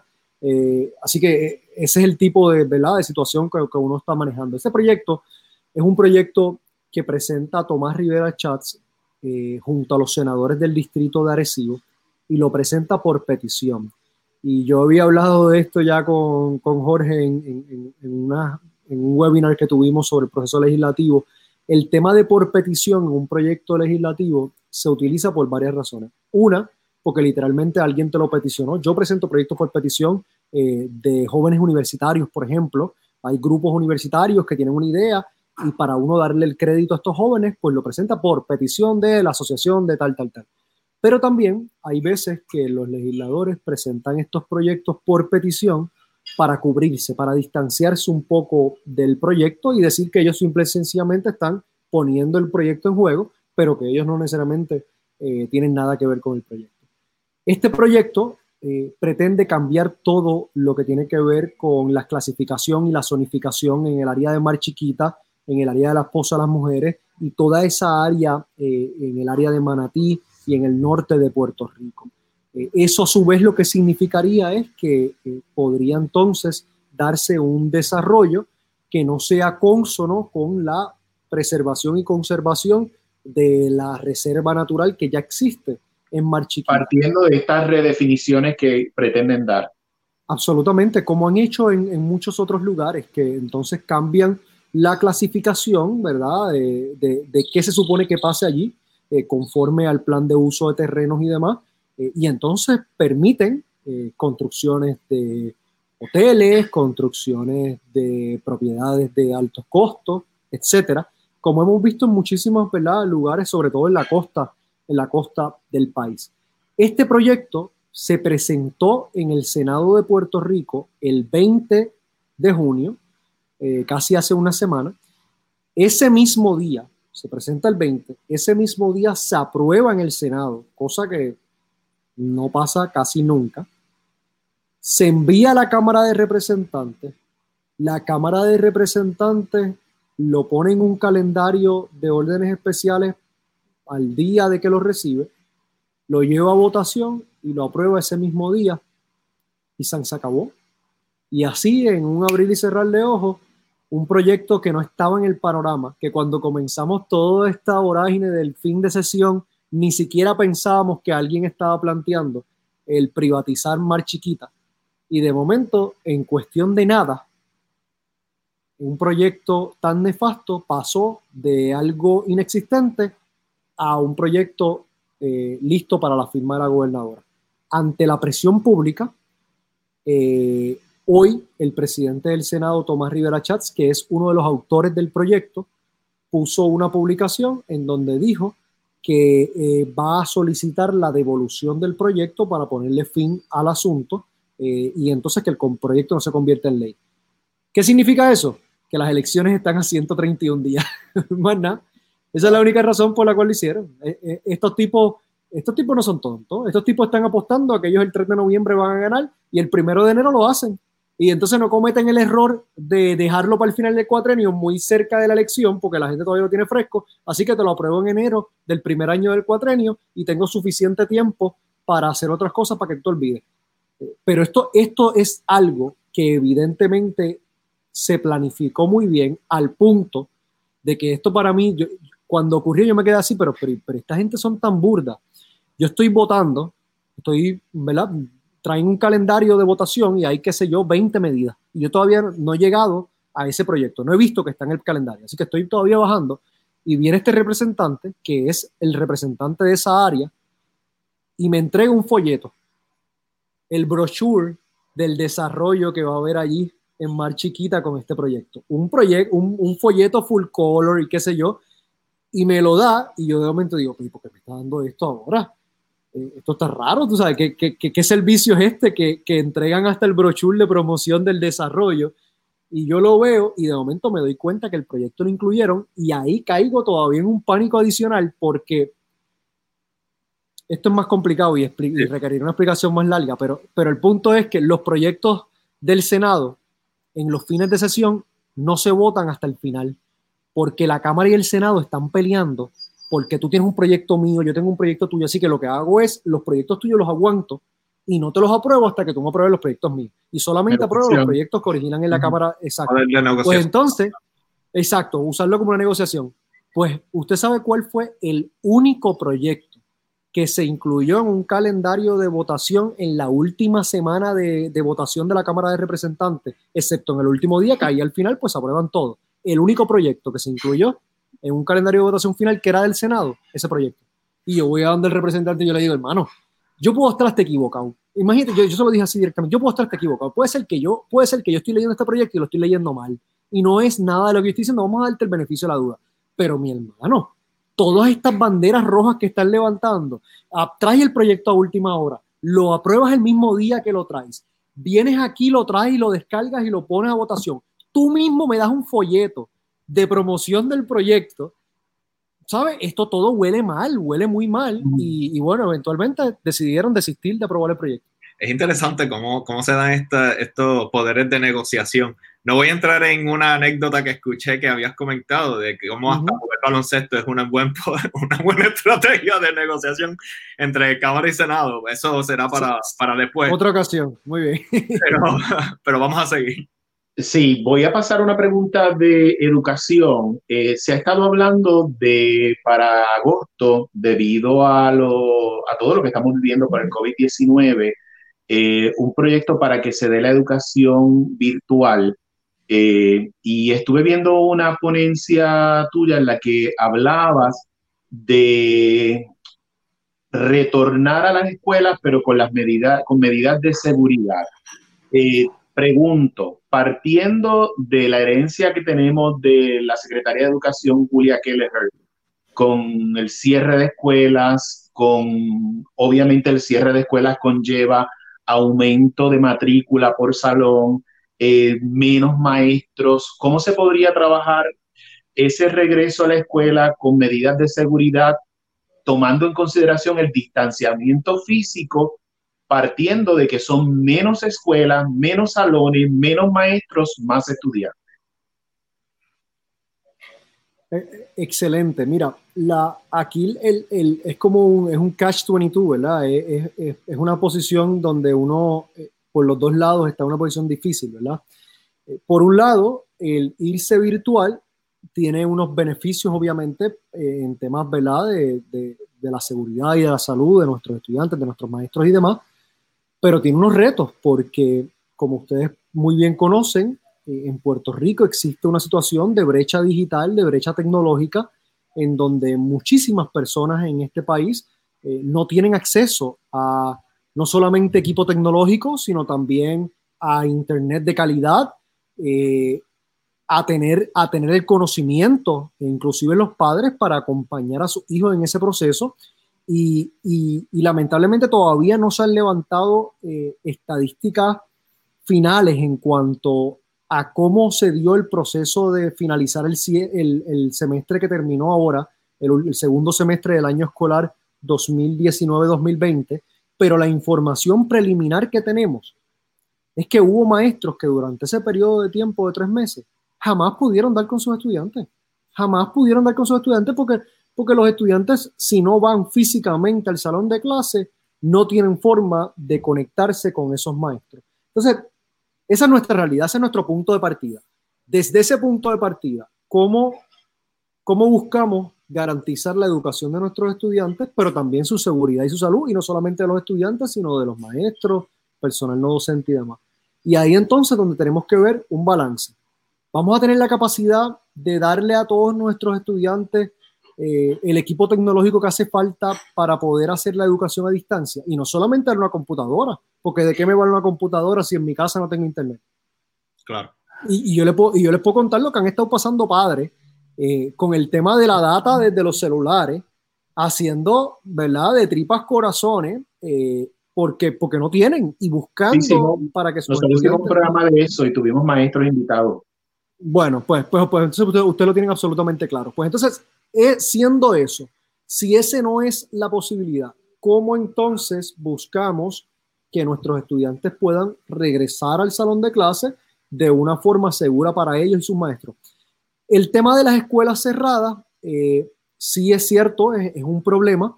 Eh, todavía dentro de las escuelas que están operando hay espacio suficiente para hacer dos cosas. Uno, un proyecto que se aprobó para reducir el número de estudiantes por salón. Nosotros aprobamos un proyecto al final de la sesión para llevarlo a 15, que es el número eh, que recomienda, ¿verdad? Eh, todos los estudios pedagógicos y demás. Así que eso es un paso, ¿verdad? En la dirección correcta. Lo segundo, tener suficientes maestros. Y esa era la lucha que estábamos dando, porque mientras todo esto estaba ocurriendo, el Departamento de, Educación estaba declarando excedente a miles de maestros. Y, entonces, con dos cosas que logramos, yo creo que vamos a poder detener eso. Uno, el tema de poder llevar los, los salones a 15, eso va a obligar a que el Departamento de Educación va a tener que volver a contratar a esos maestros que declaró excedente, uno. Y dos, el tema de la reapertura de algunas de las escuelas que todavía están en condiciones, porque tengo que decirle, de verdad, con mucho pesar, que si usted hace una ruta de las escuelas que cerraron en el 2017. Eso es nada, no estamos hablando de las del cuatrienio de Alejandro, las del 2017, la primera ronda de cierre de Kelleher. Es vergonzoso las condiciones en que se encuentran esas escuelas, algunas inclusive de las que cerraron en la última ronda del 2018-2019, comenzando por la que está en la entrada del condado, la escuela Madame Luchetti. Esa escuela la desmantelaron. Yo no sé si ustedes recuerdan esa escuela cuando uno viene de la, de la Labra para 18 que te encuentras con esa, era la primera, lo primero que te encontrabas entrar al condado. Ahora mismo, sin puerta, sin ventana, eh, en un, se, han convertido en un lugar, ¿verdad?, eh, donde algunas personas van a usar un, uso problemático de sustancias controladas, eh, un problema, y así mismo están muchas otras en, la, en las comunidades. Así que entiendo. Que también es un edificio histórico, de hecho. Que es un edificio histórico que yo creo que, que él es lo que pensaba era que se iba a poder virar y lo iba a poder vender a uno de estos tipos de ley 20, ley 22, porque imagínate, ese edificio histórico en la entrada del condado, eso era un, Airbnb o lo que fuera, y lo que se les dijo desde el principio es, si ustedes están sacando a estos estudiantes de aquí, porque creen que se van a virar y van a vender este edificio, están equivocados, porque la información que tenemos es que la familia Luchetti donó el plantel con la condición de que fuera una escuela pública. Así que si ustedes tratan de convertirlo en cualquier otra cosa que no sea una escuela pública, van a perder la propiedad y yo creo que eso tiene que ver con la razón por la cual esa propiedad se está allí eh, perdiendo literalmente, eh, ¿verdad? En el deterioro, porque ellos pensaban conseguirle rápido un novio a la escuela de estos de ley 20, ley 22 y, y no lo podían hacer porque, porque iban a perder la titularidad de, del plantel. Me gustaría pasar a una digamos, mi sesión de preguntas. Eh, ok, mira, mira, Manuel. En Oye, Abimael me ha dado duro ahí, ¿oíste? Abimael me ha dado una hora ahí tirando preguntas, yo estoy aquí bateando, fatigado y todo. no, mire, eh, Manuel, hay, hay, una confusión en Puerto Rico. Eh, muchas veces se tiende a confundir los términos de izquierda y de derecha con cuestiones de independencia y estadidad. Y usted mencionó que usted se formó políticamente, digamos, en Cornell, ¿verdad? Sin Me gustaría saber cuál es la política socioeconómica que apoya Manuel Natal. Excelente. Comienzo por decir, ¿verdad? Lo, que tiene que ver con el tema de izquierdas y de derecha, en Puerto Rico se delimitan a, a opciones de estatus, en el resto del mundo tiene que ver precisamente con eh, planteamientos, ¿verdad?, en, de, posicionamientos en temas sociales, económicos y demás, y, cuán conservador o liberal uno es eh, conforme a eso. Y, esa es parte de la contradicción que existe en la política puertorriqueña y parte de la razón por la cual Victoria Ciudadana se funda, no con el tema del estatus como uno de los pilares desde el punto de vista de la descolonización de Puerto Rico, no como el eje central de que todos los que son soberanistas vengan aquí o todos los que son independentistas o todos los que son estadistas, porque entonces se convertiría en el problema que tienen los partidos tradicionales, en donde tienes independentistas de derecha e independentistas de izquierda, eh, estadistas de derecha, estadistas de izquierda, y, y, ¿verdad? y al final eh, la cosa no se mueve en ninguna dirección.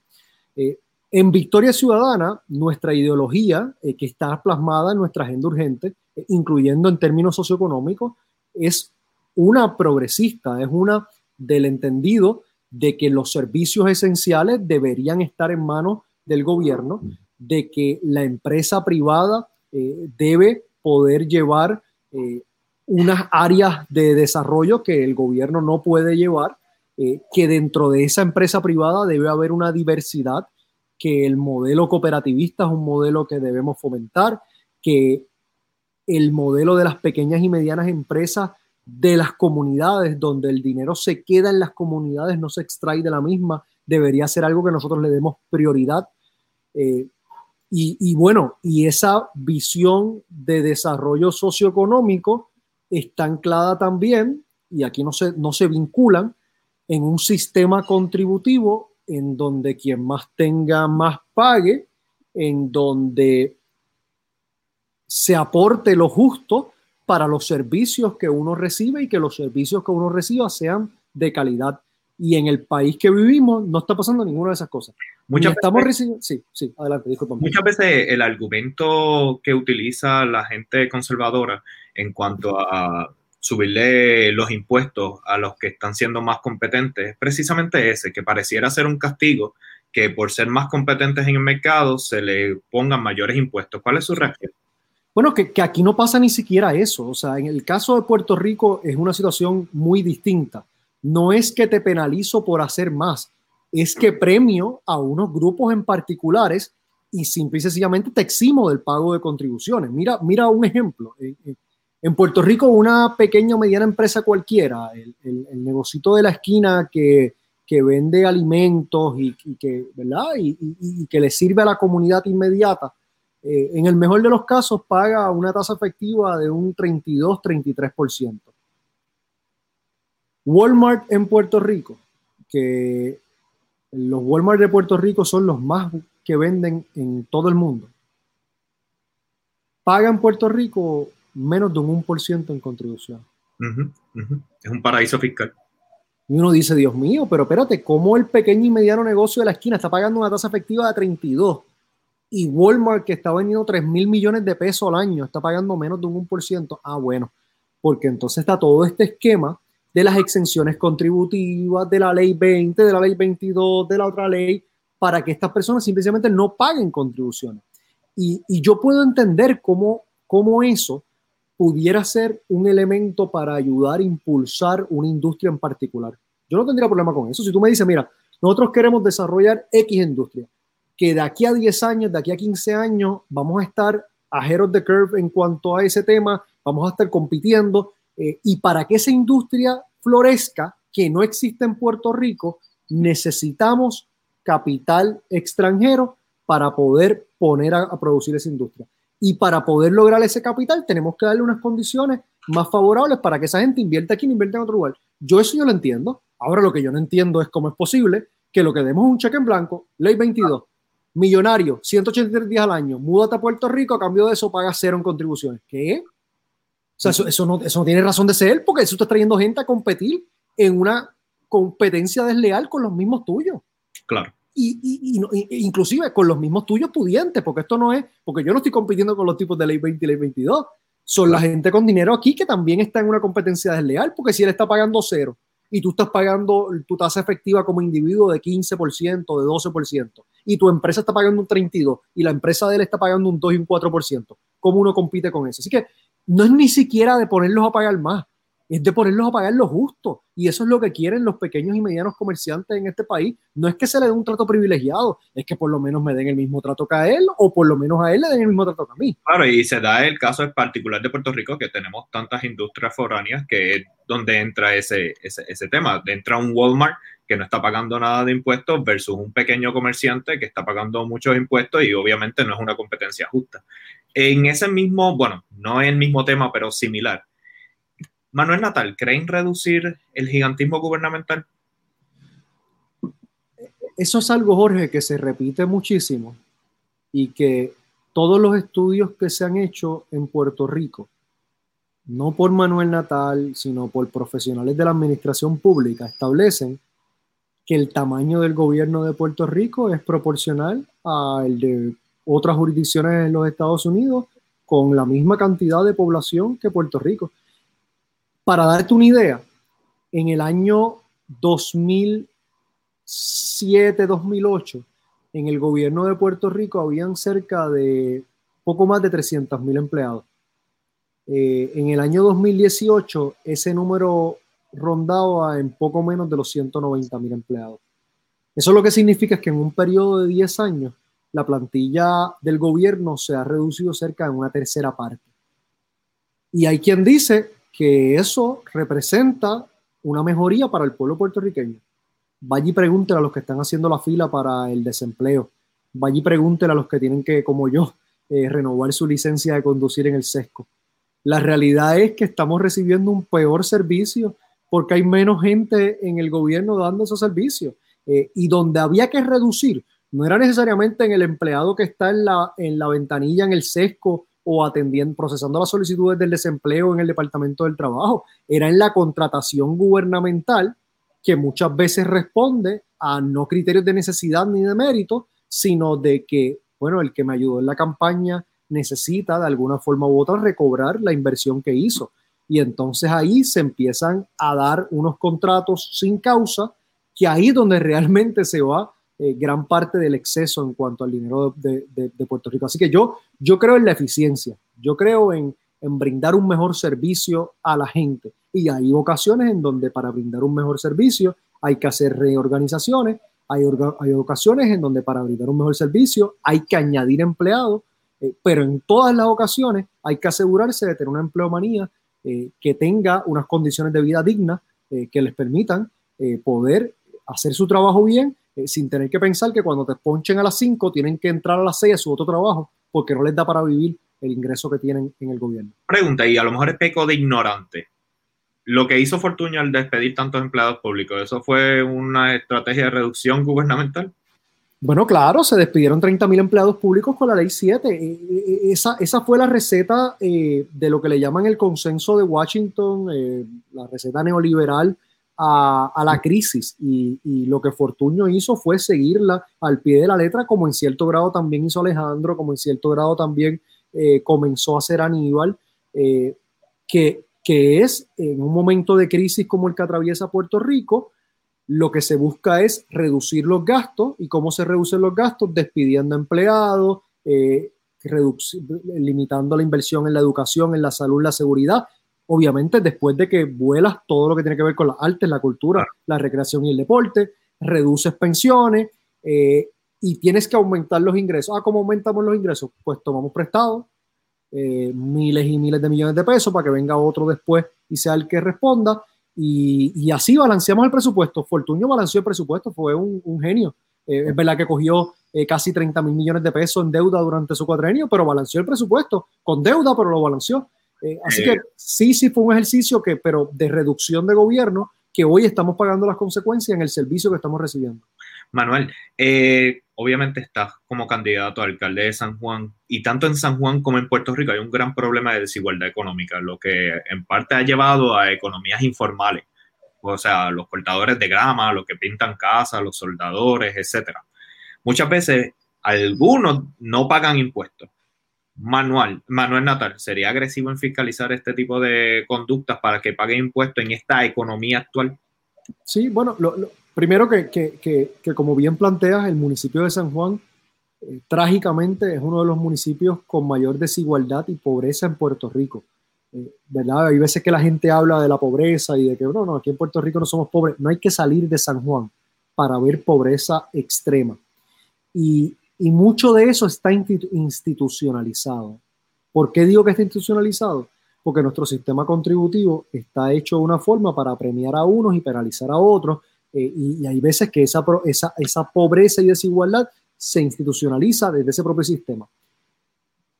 En mi caso, yo creo que para que las personas puedan entrar a la formalidad hay que darle las herramientas y las condiciones para hacerlo. Lo que está ocurriendo en el país en este momento. ¿Cuántas personas están recibiendo la ayuda por el desempleo y están cobrando dos y tres veces más de lo que cobran normalmente? Esas personas van a regresar al trabajo. No, y no deben hacerlo. Es que sería un ejercicio matemáticamente tonto. Claro. Como mismo pasa en un estado de situación normal, en donde cuando tú sacas tus cálculos con 7.25, que es el salario mínimo, con las horas que te dan en los empleos, con lo que te quitan, con lo que te cuesta llegar al empleo, con, y cuando vienes a ver, sales mejor quedándote en tu casa. Eh, hago la pregunta, de hecho, disculpa, es que aquí veo dos, dos ángulos. O eres empleado, digamos, en el mejor de los casos, empleado a un salario mínimo que aún así continúas bajo un nivel de pobreza, o creas tu propio negocio por el lado y básicamente como que esconde la cuestión de, los impuestos porque hay que sobrevivir. Entonces, los dos son malos. Pero no, está, pero no es tanto, pero en ese caso, Jorge, no es necesariamente tanto por el impuesto, es más bien por el no perder las otras ayudas que se reciben, claro, siempre y cuando que tú no estés generando ciertos ingresos. Entonces, pues, pues si eso es lo que está pasando, hay que hacer varias cosas. Hay que buscar hacer los empleos más competitivos, los salarios más competitivos. Por otro lado, entonces hay que ver cómo hacemos programas de transición para que las personas puedan continuar recibiendo algunas de estas ayudas mientras van sustituyendo las mismas con sus ingresos propios. Eh, y que, y claro, el, mayor, el mejor incentivo para la gente, digo, nadie quiere pagar impuestos. Yo, si yo pudiera, pues, yo no sé tú, yo no quisiera pagar impuestos. No me gusta pagar. Pero a mí no me gusta pagar impuestos a nadie. Yo quisiera que mi cheque me llegara completo ahora. Ahora. Pero yo, yo, yo sé, yo sé que para poder recibir unos servicios, uno tiene que pagar estos impuestos. Correcto. Y en la medida en que esos servicios sean mejores, yo no tendría problemas con pagar los impuestos que estoy pagando o inclusive más a manera de ejemplo, si yo, si, la, si el sistema educativo del país fuera lo que una vez fue y pudiera regresar a eso, que yo creo que sí lo puede ser, pues yo no tendría que preocuparme por buscar parte de mis ingresos para darle una educación privada a mi hija, por ejemplo. Si el, si el sistema de mantenimiento de las carreteras fuera lo que debería ser, pues yo no tendría que preocuparme por dejar una partida todos los meses para cambiar el tren delantero, para cambiar los joint board, para cambiar, eh, qué sé yo, todas estas palabras que te dicen los mecánicos que se chavó del carro, que uno no entiende, pero sabe que tiene que ver con el último boquete que cogió. ¿verdad? Las gomas pues van a Puerto Rico para Distributors y ahí. ahí. Muy bien, allí, allí, allí no. Entonces, en la medida en que uno está recibiendo unos servicios que son de calidad, uno por otro lado no tiene que utilizar de sus recursos, de lo que le sobra de su cheque, para para subsanar los servicios que se supone que esté recibiendo el gobierno, pero que no está recibiendo. Y, y eso es lo que, lo, que, lo que todos y todas ¿verdad? Eh, debemos aspirar a que, a que los servicios por los cuales pagamos sean unos de calidad y que entonces, en la medida en que eso ocurra, pues, pues van a haber más personas que van a dejar la, la informalidad eh, y van a poder moverse a, la, a la formalidad. Pero pero también tengo que decirte, Jorge, y atándolo con el tema anterior, está duro cuando uno le dice, bueno, pues, pues, pues voy a ir detrás de un chivero, ¿verdad? Del que está, que te arregla el baño, que te quita los escombros, que esto, que sabrá Dios cuánto puede estar haciendo al mes, cuando yo sé que hay personas que hacen millones de pesos al año o al mes y legalmente se les está eximiendo del pago de todo ese dinero. a, eso, a, eso, le añado, disculpa, también está duro que las personas que están tratando de crear negocios, digamos en San Juan, que es bien sabido clandestinamente, entonces tengan que buscarse un gestor para que le facilite todo este papeleo. Entonces se está, como ahora decimos, un catch 22, porque ni uno ni el otro. Claro, claro, ¿no? Y, ese tema de, lo que tiene que ver con el poder lograr una empresa en, San Juan es, una de nuestras más altas prioridades. ¿Cómo te lo haría? Mira, eh, yo, yo creo que, no hay que reinventar la rueda. Yo, yo, mi acercamiento a esto es de sentarme con las personas que saben, de las personas que, viven en carne propia lo que funciona y no funciona del gobierno, y, que ellos me digan por dónde va la cosa. Y, y a modo de ejemplo, yo me he sentado con muchos comerciantes que me dicen, mira, ¿tú sabes qué municipio hace esto bien? Bayamón. ¿Por qué Bayamón? Ah, Bayamón hace esto, esto y esto. Pues se acabó. A mí me importa poco que Bayamón sea PNP. Eh, yo estoy buscando copiar el modelo de cómo Bayamón hace el acercamiento para que tú llegues hoy a la Oficina de Desarrollo Económico del municipio y me dices, mira, es que yo tengo esta idea. Y no es que, ah, pues sí, pues coge este website, eh, llena los permisos y suelte. No, no, no. Ah, usted tiene esa idea. Perfecto, pues mire, estas son las propiedades que el municipio tiene disponibles para ese tipo de proyectos. Y tenemos esto y en tal lugar y que este lugar están buscando. Y llevarte desde la idea hasta el día que tú estás operando. Y no es el día que abriste, porque esa, esa no es ni siquiera la mitad de la batalla. Es acompañarte hasta un punto donde tú eres exitoso, porque si tú eres exitoso, el municipio va a ser exitoso también. Porque si tú eres exitoso, vas a pagar más patentes. Y si vas a pagar más patentes, el municipio va a tener más ingresos para dar mejores servicios. Si tú eres exitoso, vas a crear desarrollo económico en un área que a su vez va a significar que le vas a dar vida a una comunidad. Pues ese es el tipo de cosas que queremos hacer. Y, y, en cada uno de los temas hay modelos a seguir. En el tema de desarrollo económico, el, el, en el tema de los permisos, el municipio de Bayamón. En el tema del manejo de los desperdicios y del reciclaje, el municipio de Carolina. En el tema, hay en el tema de la innovación, en el tema de las ayudas a las pequeñas y medianas empresas, sobre todo lo que tiene que ver los startups, Caguas tiene un proyecto eh, muy bueno también. O sea, vamos a buscar lo mejor. digital, ¿quién? Sí. Bueno, en el, en, el, tema digital estamos atrás. Eh, en el tema digital yo creo que tenemos que mirar eh, a otras jurisdicciones, pero, pero en Puerto Rico hay gente muy competente, muy capaz en cuanto, en cuanto al tema digital y sobre todo el tema de oye, yo creo que, hay un derecho. En los momentos en que estamos viviendo, eh, parte del derecho al acceso a la información tiene que ver con, con subsanar esa brecha digital que, estamos atravesando en Puerto Rico. Eh, y yo creo que nosotros podemos convertir a San Juan en una ciudad inteligente. Y, voy muy directo para decirte que yo me refiero con eso.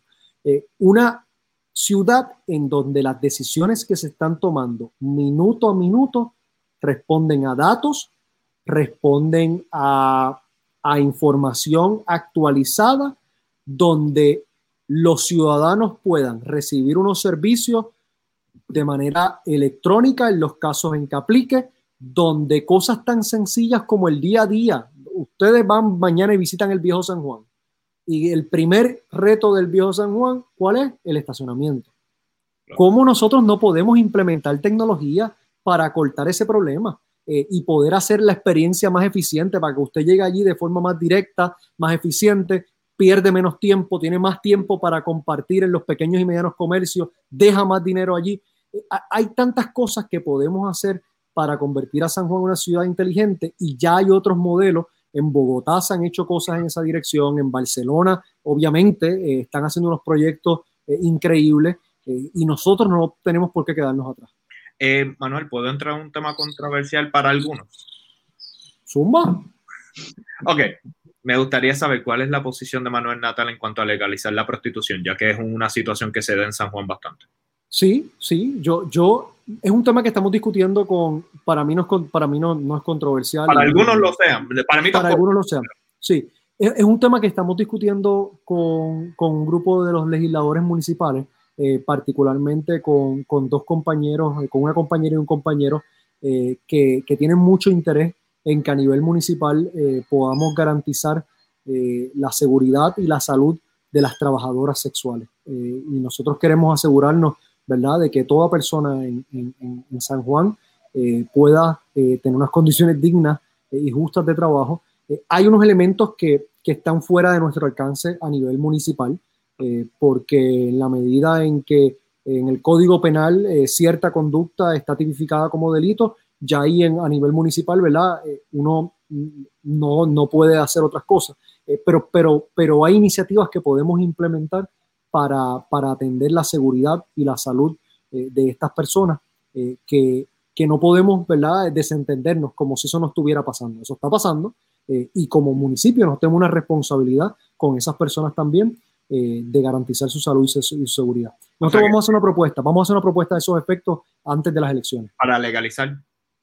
Es que no se puede desde la, desde la legislatura municipal, no se pudiera legalizar la, la, prostitución. Eso tendría que pasar a nivel de la legislatura eh, nacional. Si tú me preguntas a mí si en Puerto Rico hoy o de aquí a 15 años hay ambiente para eso, yo conozco los muchachos que están allá adentro y difícil. Eh, te doy el ejemplo del tema del cannabis. Eh, esto ha sido, todavía estamos a, a, pasitos de bebé con el tema del cannabis medicinal. Y si no es porque ellos están cogiendo un montón de chavos de la industria, eh, ya lo hubiesen cerrado esa válvula, pero como ahora los mismos que estaban en contra del cannabis medicinal eh, se están dando cuenta que en sus actividades de recaudación de fondos están llevando una buena cantidad de dinero, pues ahora ellos son los más, los más pro cannabis medicinal eh, y los que desde un principio dijimos no solamente a favor del cannabis medicinal, sino legalizar el cannabis punto, el recreacional, despenalizar la medicalización y también el recreacional eh, pues nosotros somos los, todos los epítetos que nos ponen, pero bueno. Manuel, eh, mira, me queda... Yo tengo, un comentario relacionado con esto mismo de la prostitución. Nosotros tuvimos Solamente para eh, dar expectativas a Manuel. Manuel, mira, me quedan dos o tres preguntas y luego me gustaría darle un poquito de, espacio a la comunidad y no quiero abusar de tu tiempo. O sea, Está bien, tranquilo, tranquilo. Ok, ¿estamos bien? Vamos arriba, vamos arriba, vamos arriba. Sí, sí, vamos arriba, vamos arriba. Abimael. Sí, nosotros tuvimos eh, como invitada hace unas, creo que un mes atrás, a Ivana Fred, que es una activista de los derechos de la comunidad trans de Puerto Rico. Eh, y aunque Ivana eh, no es trabajadora sexual, Ivana nos trajo la preocupación de, de muchas trabajadoras sexuales trans. y uno de los problemas que se enfrentan, y eso lo vemos no solo en, en San Juan, eso lo vemos en Puerto Rico y eso lo vemos en todo el mundo, es que las trabajadoras sexuales trans en muchas ocasiones se enfrentan a la violencia de parte de la policía en el proceso de ejercer la función que ellos entienden que legalmente tienen que hacer en la intervención.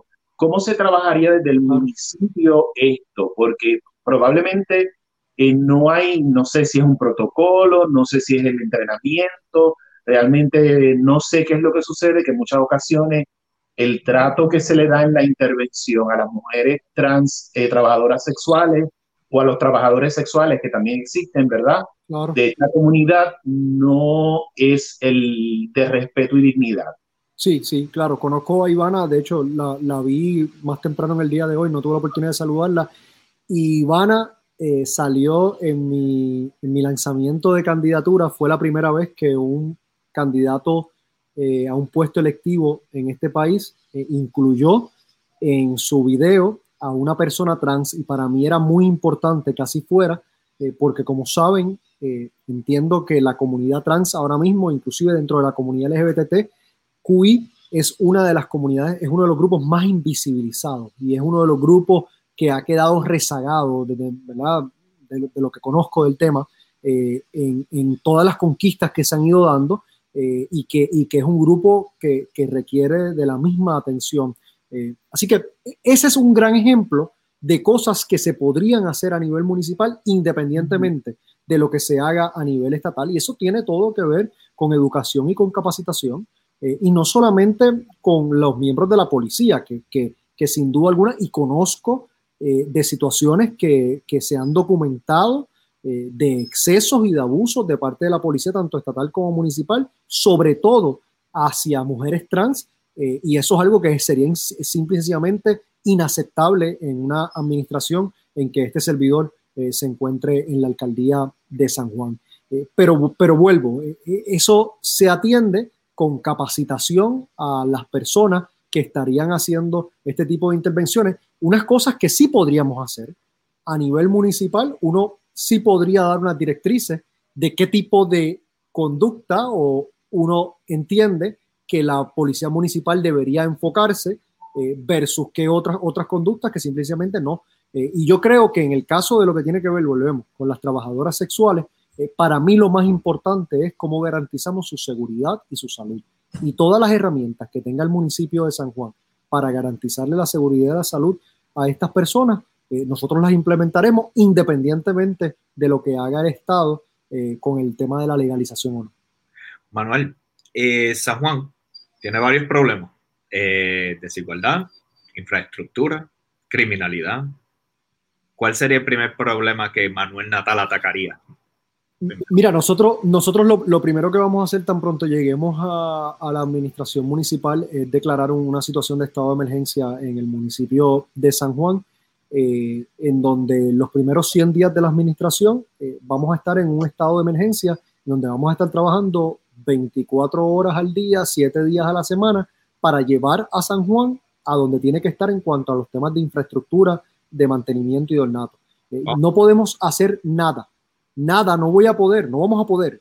Eh, no vamos a poder hacer los, los grandes proyectos educativos que tenemos en mente, los grandes proyectos para combatir la desigualdad social y la pobreza, eh, para el desarrollo económico. No vamos a poder hacer absolutamente nada si no sacamos del medio la piedra que le molesta en el pie a la mayoría de los residentes del municipio de San Juan y las personas que nos visitan. Y nosotros podemos hacer cosas brutales, podemos hacer cosas excelentes en los primeros seis meses de la administración. Y si no atendemos lo básico de asegurarnos que nuestras carreteras estén en condiciones eh, de que nuestros parques funcionen, no vamos a poder tener el apoyo de la ciudadanía para lo otro. Así que lo primero que vamos a hacer es declarar un estado de emergencia. Eh, hasta que no logremos poner la ciudad al día, no vamos a movernos a más nada. Manuel, en ¿Cómo el movimiento Victoria Ciudadana puede garantizar que sus miembros no se disocien cuando lleguen al poder y sus intereses individuales tengan mayor peso que los intereses del colectivo? Eh, excelente pregunta. Nosotros tenemos eh, una, un documento que es el acuerdo entre todas las personas que formamos parte del movimiento. Es un documento que le hemos llamado nuestra agenda urgente, que están ahí los puntos de consenso. Sobre esa agenda urgente no hay espacio para vacilación para ninguno de los miembros de este movimiento. No hay espacio para dar un paso atrás en cuanto a esa agenda urgente. Ese es el compromiso. Y cuando nosotros los que nos convertimos en candidatos y candidatas del movimiento presentamos nuestras candidaturas, una de las cosas que hicimos fue suscribir la agenda urgente con el compromiso de que en el caso de que nosotros en la administración pública nos desviemos de esa agenda urgente, eso sería causa suficiente para la remoción del cargo. Ese es el tipo de compromiso que nosotros tenemos con el pueblo puertorriqueño y con la agenda que le estamos presentando. Hay otros temas que no forman parte de esa agenda urgente en donde personas dentro del movimiento podemos tener posiciones distintas y las discutiremos y las evaluaremos y las presentaremos hasta el país y en algunos casos algunos prevaleceremos, en otros casos eh, no seremos los favorecidos con la decisión que se tome, pero sobre esa agenda urgente no hay espacio para dar un paso atrás y quien lo haga simple y sencillamente eh, sabe que se expone a no poder continuar en el puesto electivo que ocupa. Manuel, tú sabes, bueno, no sé si sabes, pero en mi caso yo tengo un gran, gran interés por el tema digital, emprendimiento digital y, y bueno, desde publicidad, mercadeo, ventas digital. Si yo fuera a San Juan ahora mismo y dijera voy a reunir, voy a hacer un evento, voy a promocionar un evento, en donde quiero atraer a los influencers de esa capital de San Juan y digo, bueno, voy a Instagram, verifico cuáles son los posts con mayor atención, entro ahí, invito y hago todo el andamiaje para generar atención a ese evento. Sin embargo, como ya habíamos discutido, tendría que buscar cierto tipo de, gestor para trabajar esa, esos permisos. ¿Cómo Manuel Natal eh, ayudaría al emprendimiento digital en Puerto Rico y a hacer crecer la industria digital? Mira, nosotros cuando, cuando llegué a la Cámara de Representantes, yo lo primero que hice fue presentar un proyecto para lo que le llamamos empresas incipientes, bajo la idea de conociendo lo que estaba ocurriendo ¿verdad? Con, con, con la tecnología, eh, con que se estaba rompiendo en la forma tradicional de hacer negocios eh, que, que, que, una de las cosas que te piden para, para, tener un permiso es, pues, bueno, ¿y dónde va a estar el negocio? No, no es que el negocio no va a estar en ningún lugar. El negocio, el negocio hoy puede estar en la sala de la casa de mi mamá, mañana puede estar en el café de la esquina. Es un eh, literal de que yo tengo colaboradores en México, en Venezuela, en Puerto Rico y no hay una oficina, no hay un centro. claro. Pues, pero para propósitos de Puerto Rico, eh, te sorprenderías todavía lo, arcaico que es el sistema y las cosas que te exigen cumplir para, para uno estar, ¿verdad? Eh, como dicen por ahí, en ley. Eh, y todo eso hay que, hay que repensarlo y hay que ajustarlo a, la realidad actual. yo creo que, que, el municipio lo primero que tiene que hacer es un estudio de necesidad en cuanto al propio municipio, a su infraestructura digital eh, qué cosas se están haciendo bien, qué cosas no se están haciendo bien, eh, y comenzar por ahí. Entonces, en la medida en que el municipio tiene la capacidad para responder a las demandas del siglo XXI en cuanto al uso de la tecnología y demás, eh, eso va a facilitar, a aliviar la carga actual del, municipio y también va a permitir entonces que podamos salir a a la calle, literalmente, a, darle a las personas las herramientas para, para subsanar esa brecha digital. Eh, porque, porque tú ya estás allá, eh, pero hay un sinnúmero de gente en San Juan que, que, que está muy lejos de eso, ¿verdad? Y que tenemos que ver cómo, cómo le damos las herramientas para que ellos no queden en un mundo digital, para que ellos no queden rezagados. Y que vamos a seguir.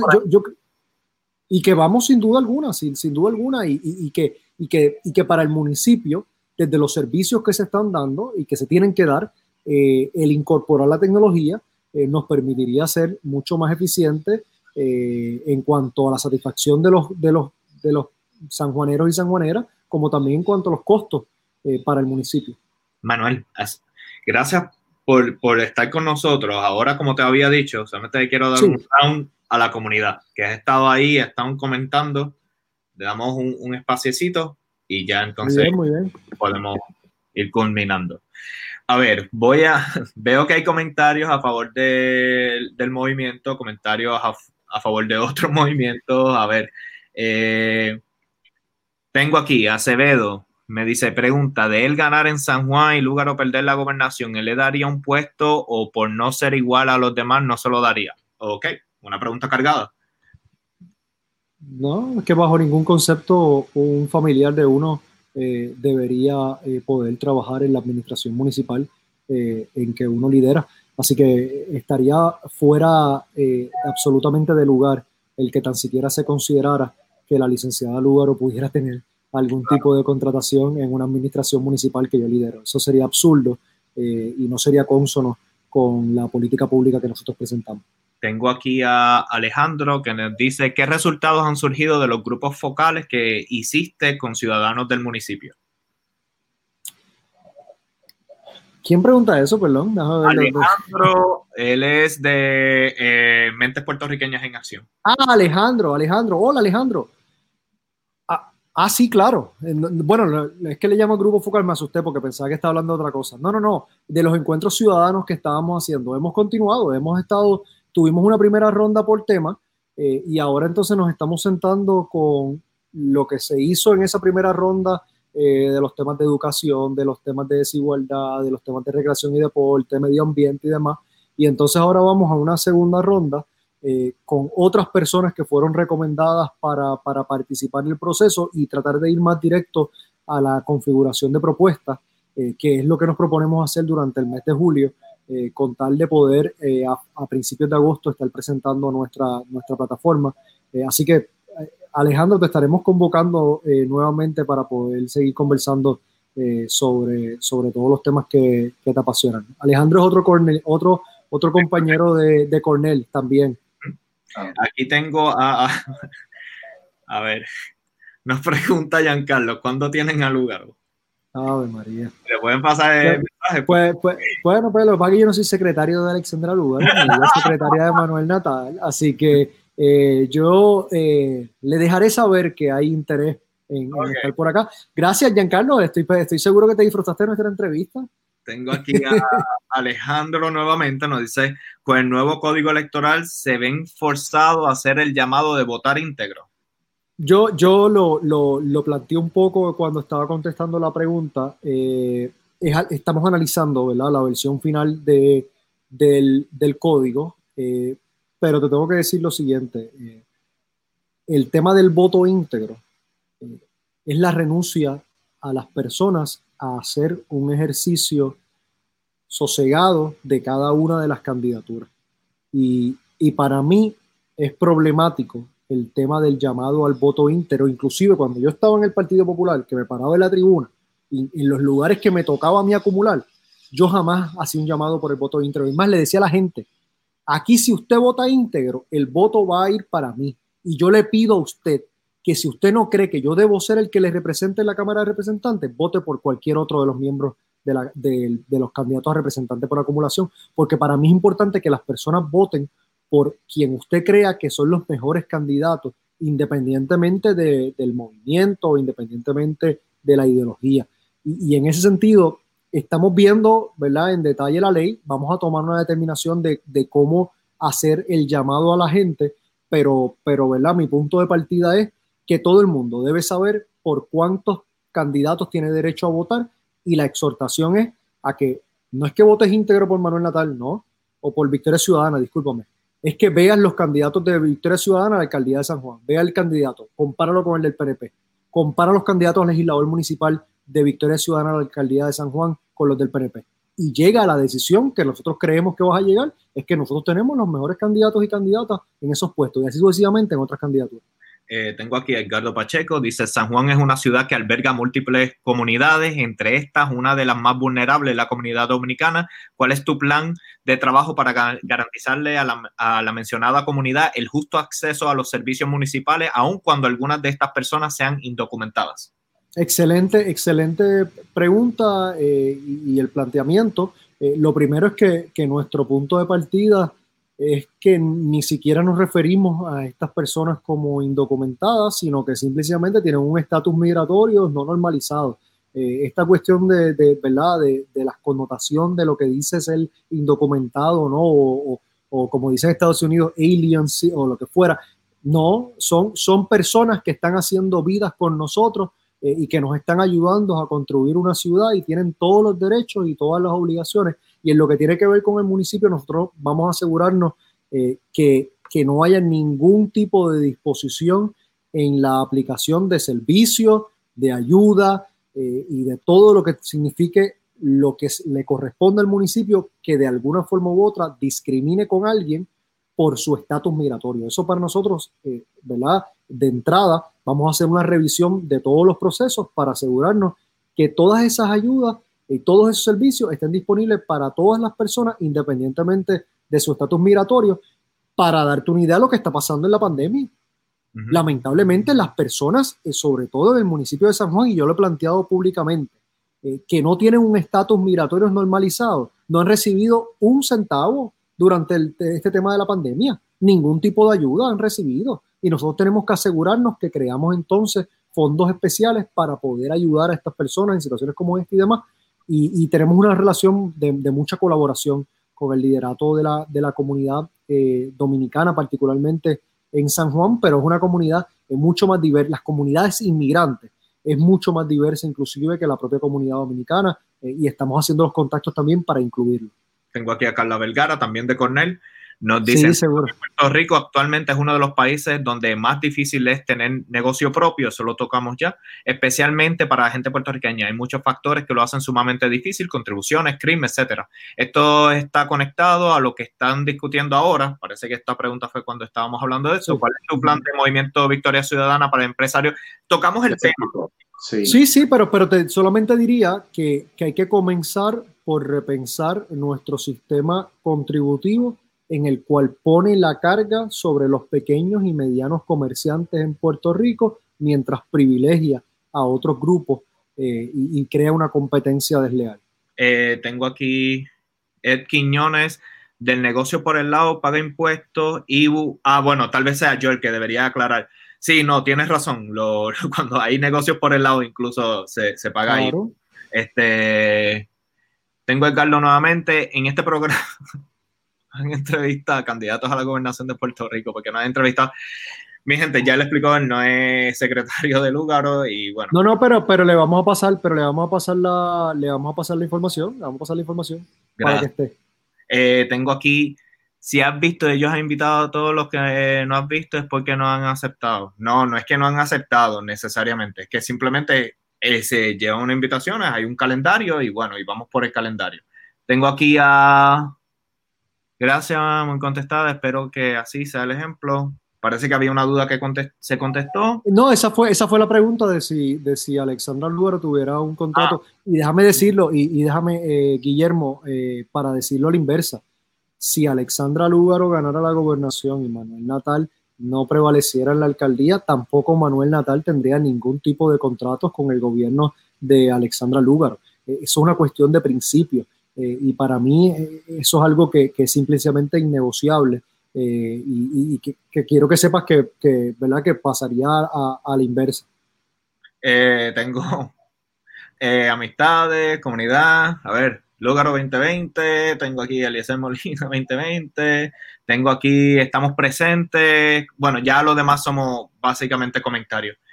Manuel, ha sido... Saludos, saludos a Yajaira, que la veo ahí también, qué bueno que está, que, que estuvimos intercambiando mensajes en una publicación que yo hice recientemente, así que saludos a Yajaira, que es parte del movimiento de conciencia, y déjame decir algo bien brevemente. Eh, yo creo que, que, todas las personas que, que, tienen un interés en poner su granito de arena para, para cambiar el país, debemos buscar la forma de, de colaborar, de apoyarnos, no de cancelarnos. Yo, yo creo que aquí hay hay, unas, hay, hay unos partidos que han tenido una responsabilidad grandísima y unas personas también dentro de esos partidos que, que bueno, que, que, que, tienen que responder por sus actos. Y hay toda esta serie de otras personas que, quieren cambiar eso y, y, que, y que entienden que los vehículos son distintos. Eh, y usted quizás apoya la candidatura de Eliezer Molina, otros quizás apoyan la de Juan Dalmao, otros apoyan la de la, de la licenciada Lúgaro, y eso está bien, y eso es bueno que hayan distintas alternativas, y usted puede hacer ese apoyo eh, sin caer en lo mismo que queremos cambiar eh, de, toda esa vieja política. Así que mi exhortación, sobre todo a los compañeros y compañeras del Movimiento Conciencia, eh, los, compañeros del Partido Independentista puertorriqueño, de las candidaturas independientes, es que, es que desde el respeto podamos adelantar nuestras respectivas candidaturas y en todo aquello que podamos colaborar, colaboremos, porque eso es lo que el país necesita y, a eso es lo que nos debemos mover. Y por eso una de las primeras cosas que tenemos que hacer tan pronto lleguemos a esa administración municipal es eliminar esa prohibición a las alianzas. Eh, las alianzas es lo más bonito que pudiéramos hacer como pueblo, que no es otra cosa que un reconocimiento que hay temas en los cuales estamos de acuerdo, que podemos trabajar en conjunto y hay otros en los que no, y no pasa nada, porque así pasa en nuestros hogares, así pasa en esta combinación, probablemente hemos dicho cosas que no estamos todos de acuerdo, pero a los temas en los cuales sí estamos de acuerdo, pues sobre eso vamos a movernos hasta, hasta donde podamos de forma colectiva y eso es lo que le hace falta al país. Manuel, has sido muy generoso con tu tiempo. Queremos darte el espacio también para que diga, ¿verdad? tu cierre, unas palabras que le quieras decir a la gente que está viendo este programa y, bueno, el, espacio es tuyo. Bueno, no, gracias, gracias a, a y a, Jorge por la oportunidad. Eh, yo, como les dije, ¿verdad? Estuve, estuve cuatro años en, en, la diáspora puertorriqueña, estudiando principalmente. Allá estuvo también Alejandro y Carla y otros compañeros. Y, y para mí eh, era muy importante bueno, tan importante como que el día que me gradué, ese mismo día cogí un vuelo de vuelta a Puerto Rico a, regresar porque tenía miedo a, a, echar raíces y que se me hiciera, ¿verdad? Eh, imposible el, regresar. Y, y, yo sé que hay tantos puertorriqueños fuera de Puerto Rico, algunos que se han ido porque han querido, otros porque no han quedado otra opción, eh, algunos que tienen planes de regreso, otros que, que desde donde están creen que pueden servirle mejor a Puerto Rico pero todos y todas con un profundo amor por el país y sobre todo con un deseo de contribuir a que las cosas mejoren. Y, en ese sentido, pues mi agradecimiento absoluto a ustedes por este espacio, eh, por, por, esta iniciativa, por desde sus respectivas trincheras estar buscando poner su granito de arena para que la cosa eh, eche hacia adelante en Puerto Rico. Eh, y, y, eso para nosotros significa todo, ¿verdad? Eh, y yo creo que debemos ver cómo fortalecemos eh, esta relación entre los puertorriqueños que nos encontramos en la isla y aquellos que se encuentran en esa diáspora puertorriqueña, eh, porque es mucho de los cuales nos podríamos beneficiar de parte y parte. y evidentemente somos más grandes cuando, cuando logramos esa colaboración. en mi caso puntual, en San Juan tendrán una administración municipal que estará todos los días buscando cómo lograr esas relaciones con los puertorriqueños en la diáspora que a su vez nos conecten con las mejores prácticas, los mejores conocimientos, las mejores ideas, los recursos eh, y que también se puedan crear las condiciones para que los que están no se tengan que ir y aquellos que se hayan ido quizás también puedan regresar, eh, porque yo sé que, que, todos y todas añoramos eso también. Y, nada, yo desde mi parte eh, en San Juan haré lo imposible para crear las condiciones para que eso ocurra y espero que esta no sea la última vez que, que conversemos. Claro, gracias. el espacio siempre usted está bienvenido. Muchas gracias por estar con nosotros. Estamos cerca de dos horas de conversación y, Muy bien. y de verdad que muchas gracias por, por, el espacio y por aclarar nuestras preguntas. De verdad que sí. Gracias, bueno, pues gracias. Un abrazo y que estén bien. Y gracias a todas las personas que sintonizaron. Vale. Hasta luego como dije, una conversación ya casi para dos horas. Yo creo que con él rompemos récord de... Rompemos récord, sí, rompemos récord con Manuel. Había muchas preguntas importantes que hacerle eh, a Manuel y sobre todo eh, una de las cosas que yo creo que es importante que se está dando en Jorge y Abimael conversan hoy es dar este espacio para que nosotros conozcamos quiénes son esas personas que están corriendo a puestos electivos más allá de lo que se acomoda a la campaña, que podamos tener estas conversaciones directas con ellos, donde le hacemos preguntas que en ocasiones son preguntas eh, que pueden ser un poco incómodas, que pueden ser un poco comprometedoras, pero como nosotros no tenemos aquí la limitación eh, que nos ponen en muchas ocasiones los medios de comunicación eh, tradicionales, pues nosotros podemos hacer ese tipo de preguntas nosotros tenemos un tiempo también para una discusión más profunda con los eh, candidatos a puestos electivos y eso es importante, sobre todo para usted que nos está viendo que es elector, que usted se fije en quién es esa persona fuera de ese discurso del teleprompter que le dan, fuera de esos discursos que se dan a través de las campañas políticas donde todo está escrito, donde todo está pensado.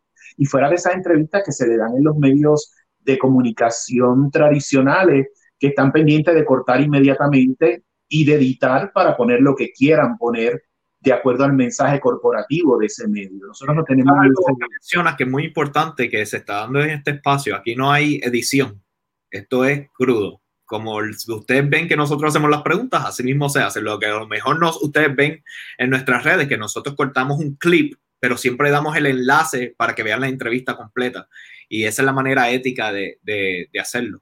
Eh, Correcto, y aquí, aquí tú te vas a enfrentar, tú como elector, te vas a enfrentar a darte cuenta si ese candidato realmente tiene las respuestas a, a tus preguntas eh, y cómo las asume. Eh, y eso es una cosa que nosotros vamos a seguir haciendo semana tras semana en Jorge y Abimael Conversan hoy.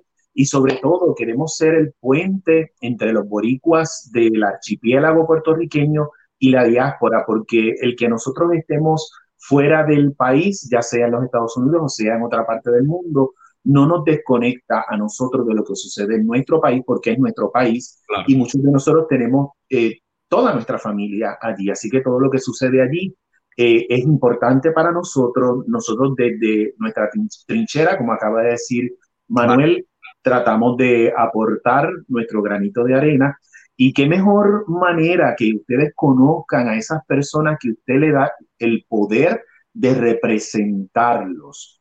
Porque por ahí es que tenemos que, comenzar. Si queremos cambios, nosotros tenemos que hacer las elecciones correctas y conocer a esa persona que te va a representar. Y Jorge y Abimael eh, conversan hoy. Es un espacio para eso. Abimael, ¿quién va a ser nuestro invitado la próxima semana? La próxima semana es en la primera semana de julio, estoy en lo correcto, la, bien interesante. Vamos a estar eh, conversando con Giovanni Roberto de Comedores Sociales la próxima semana. Eh, Giovanni eh, estuvo hace un, aproximadamente un mes, estuvo ocupando la, las planas de, los, de los medios y las redes sociales en Puerto Rico por el arresto que se hizo eh, contra Giovanni Roberto en un momento que estaba en una manifestación. Eh, vamos a hablar con Giovanni sobre muchos temas, pero sobre todo sobre su iniciativa de comedores sociales, porque nosotros no solamente hablamos aquí con políticos, sino que hablamos con personas que están eh, luchando por crear un mejor Puerto Rico, como ya correcto, en iniciativas de, de, de, personas de la iniciativas comunitarias y todo eso lo vamos a ver aquí en Jorge y Abimael Conversan hoy. Eh, ¿Dónde te pueden conseguir? Me pueden seguir eh, a través de mi página de Facebook, Abimael, arroba Abimael Acosta Writer, ahí lo tienen en pantalla, writer de escritor, en Instagram eh, y en Twitter, eh, arroba Bimael Acosta, y en TikTok, donde pongo capsulitas de muchas de las cosas que estamos discutiendo en, estos temas para aquellas personas que tienen menos tiempo para ver un programa completo o para que les sirva de, motivación para ver el programa completo. También en TikTok, eh, eh, arroba Bimael Acosta Portalatín, ahí también pueden ver capsulitas más del nuevo proyecto que vamos a tener pronto que es Desde el Arte. Ya el, próximo sábado 4 de julio comenzamos con Desde el Arte. Eh, lo pueden ver a través de Abimael Acosta en YouTube o arroba Abimael Acosta Writer. Y nuestro primer invitado, yo estoy súper emocionado porque es un actor que admiro mucho, que es el actor colombiano eh, Marlon Moreno, el protagonista de la famosa teleserie El Campo. Eso va a ser a partir del próximo sábado, todos los sábados. Eh, podrán ver diferentes entrevistas con diferentes figuras internacionales de las artes. Eh, eh, ¿Qué más se nos queda? A ver. se nos queda que la gente que quiera promocionar sus productos y servicios a través de cualquiera de nuestros dos programas, en este momento a través de Jorge y Abimael Conversan hoy, o también a través de Jorge, eh, del arte a partir del próximo sábado, que vamos a estar todos los sábados eh, a través de YouTube y a través de Facebook, pueden comunicarse con nosotros al email que tenemos ahora mismo en pantalla, Jorge y Abimael Conversan hoy, arroba gmail.com. Ahí pueden comunicarse también y díganos a esas personas que ustedes quieren ver aquí entrevistados. Ya sabemos por los comentarios que vimos hoy a través de las redes sociales que quieren ver a Alexandra Lúgaro eh, en nuestro programa. Eh, hicimos la invitación, vamos a reiterar la invitación para que eh, ver cuándo podemos coordinar una entrevista con Alexandra Lúgaro. Ya hemos invitado a todos, porque me están hablando de Alexandra Lúgaro pero no me han preguntado por los candidatos a la gobernación del resto de los partidos políticos, sobre todo los de mayoría. Nosotros invitamos a los dos candidatos o precandidatos a la gobernación por el Partido Nuevo Progresista, eh, que todos saben quiénes son, y también invitamos a los tres candidatos a la gobernación por el Partido Popular Democrático, que todos saben quiénes son. Estas personas fueron invitadas. Vuelvo y aprovecho este espacio para reiterar la invitación a Carmen Yulín Cruz, a Eduardo Batia, a Charlie Delgado, a la gobernadora Wanda Vázquez Garcet y al excomisionador residente Pedro Pierluisi. No solo Alexandra Lugaro, también ellos fueron invitados. Así que si no los hemos visto, pues vuelvo y reitero la invitación para tenerlos aquí como invitados. Hemos invitado al candidato a la gobernación también por el proyecto Dignidad, el doctor César Vázquez también ha sido invitado. Y también invitamos a la candidata eh, al Senado por San Juan, eh, Joan Rodríguez Bebe. Así que ellos todos han sido invitados. Reiteramos nuevamente la invitación para tenerlos aquí con ustedes porque el público quiere escucharlos. En el caso mío, simplemente quiero mencionarles en la descripción de este video, ya sea desde el teléfono celular o en la computadora, van a encontrar un enlace en donde ahí tengo todas mis plataformas digitales. Si quieren conocer un poco de mi trabajo en el área digital, ahí está mi página web. Entran y también estoy promocionando unos 30 minutos gratis de consultoría, orientación digital ya sea para publicidad, mercadeo o venta digitales, en lo cual obviamente estamos incluyendo las promociones que se dan aquí en Jorge y Abimael conversan hoy. Eh, yo creo que ahí sí ya completamos. La película, déjame promocionar, ah. Muerte en el Paraíso. Mucha gente me pregunta sobre la película Muerte en el Paraíso que hice hace unos años. La pueden ver también, está a través de la eh, plataforma de Movies, M-O-W-I-S, como si fuera Movies en inglés, pero en lugar de eh, V, W, ahí pueden eh, alquilar o comprar la película Muerte en el Paraíso y mis libros, eh, las novelas Wizards, volumen 1 y volumen 2, los pueden adquirir a través de Amazon Books o Kindle. Bueno, pues ya ahora, con, ahora sí, sin nada más que decir, nos vemos en el próximo episodio de Jorge y Abimael Conversan Hoy, este próximo domingo. Hasta luego, mi gente. Hasta luego.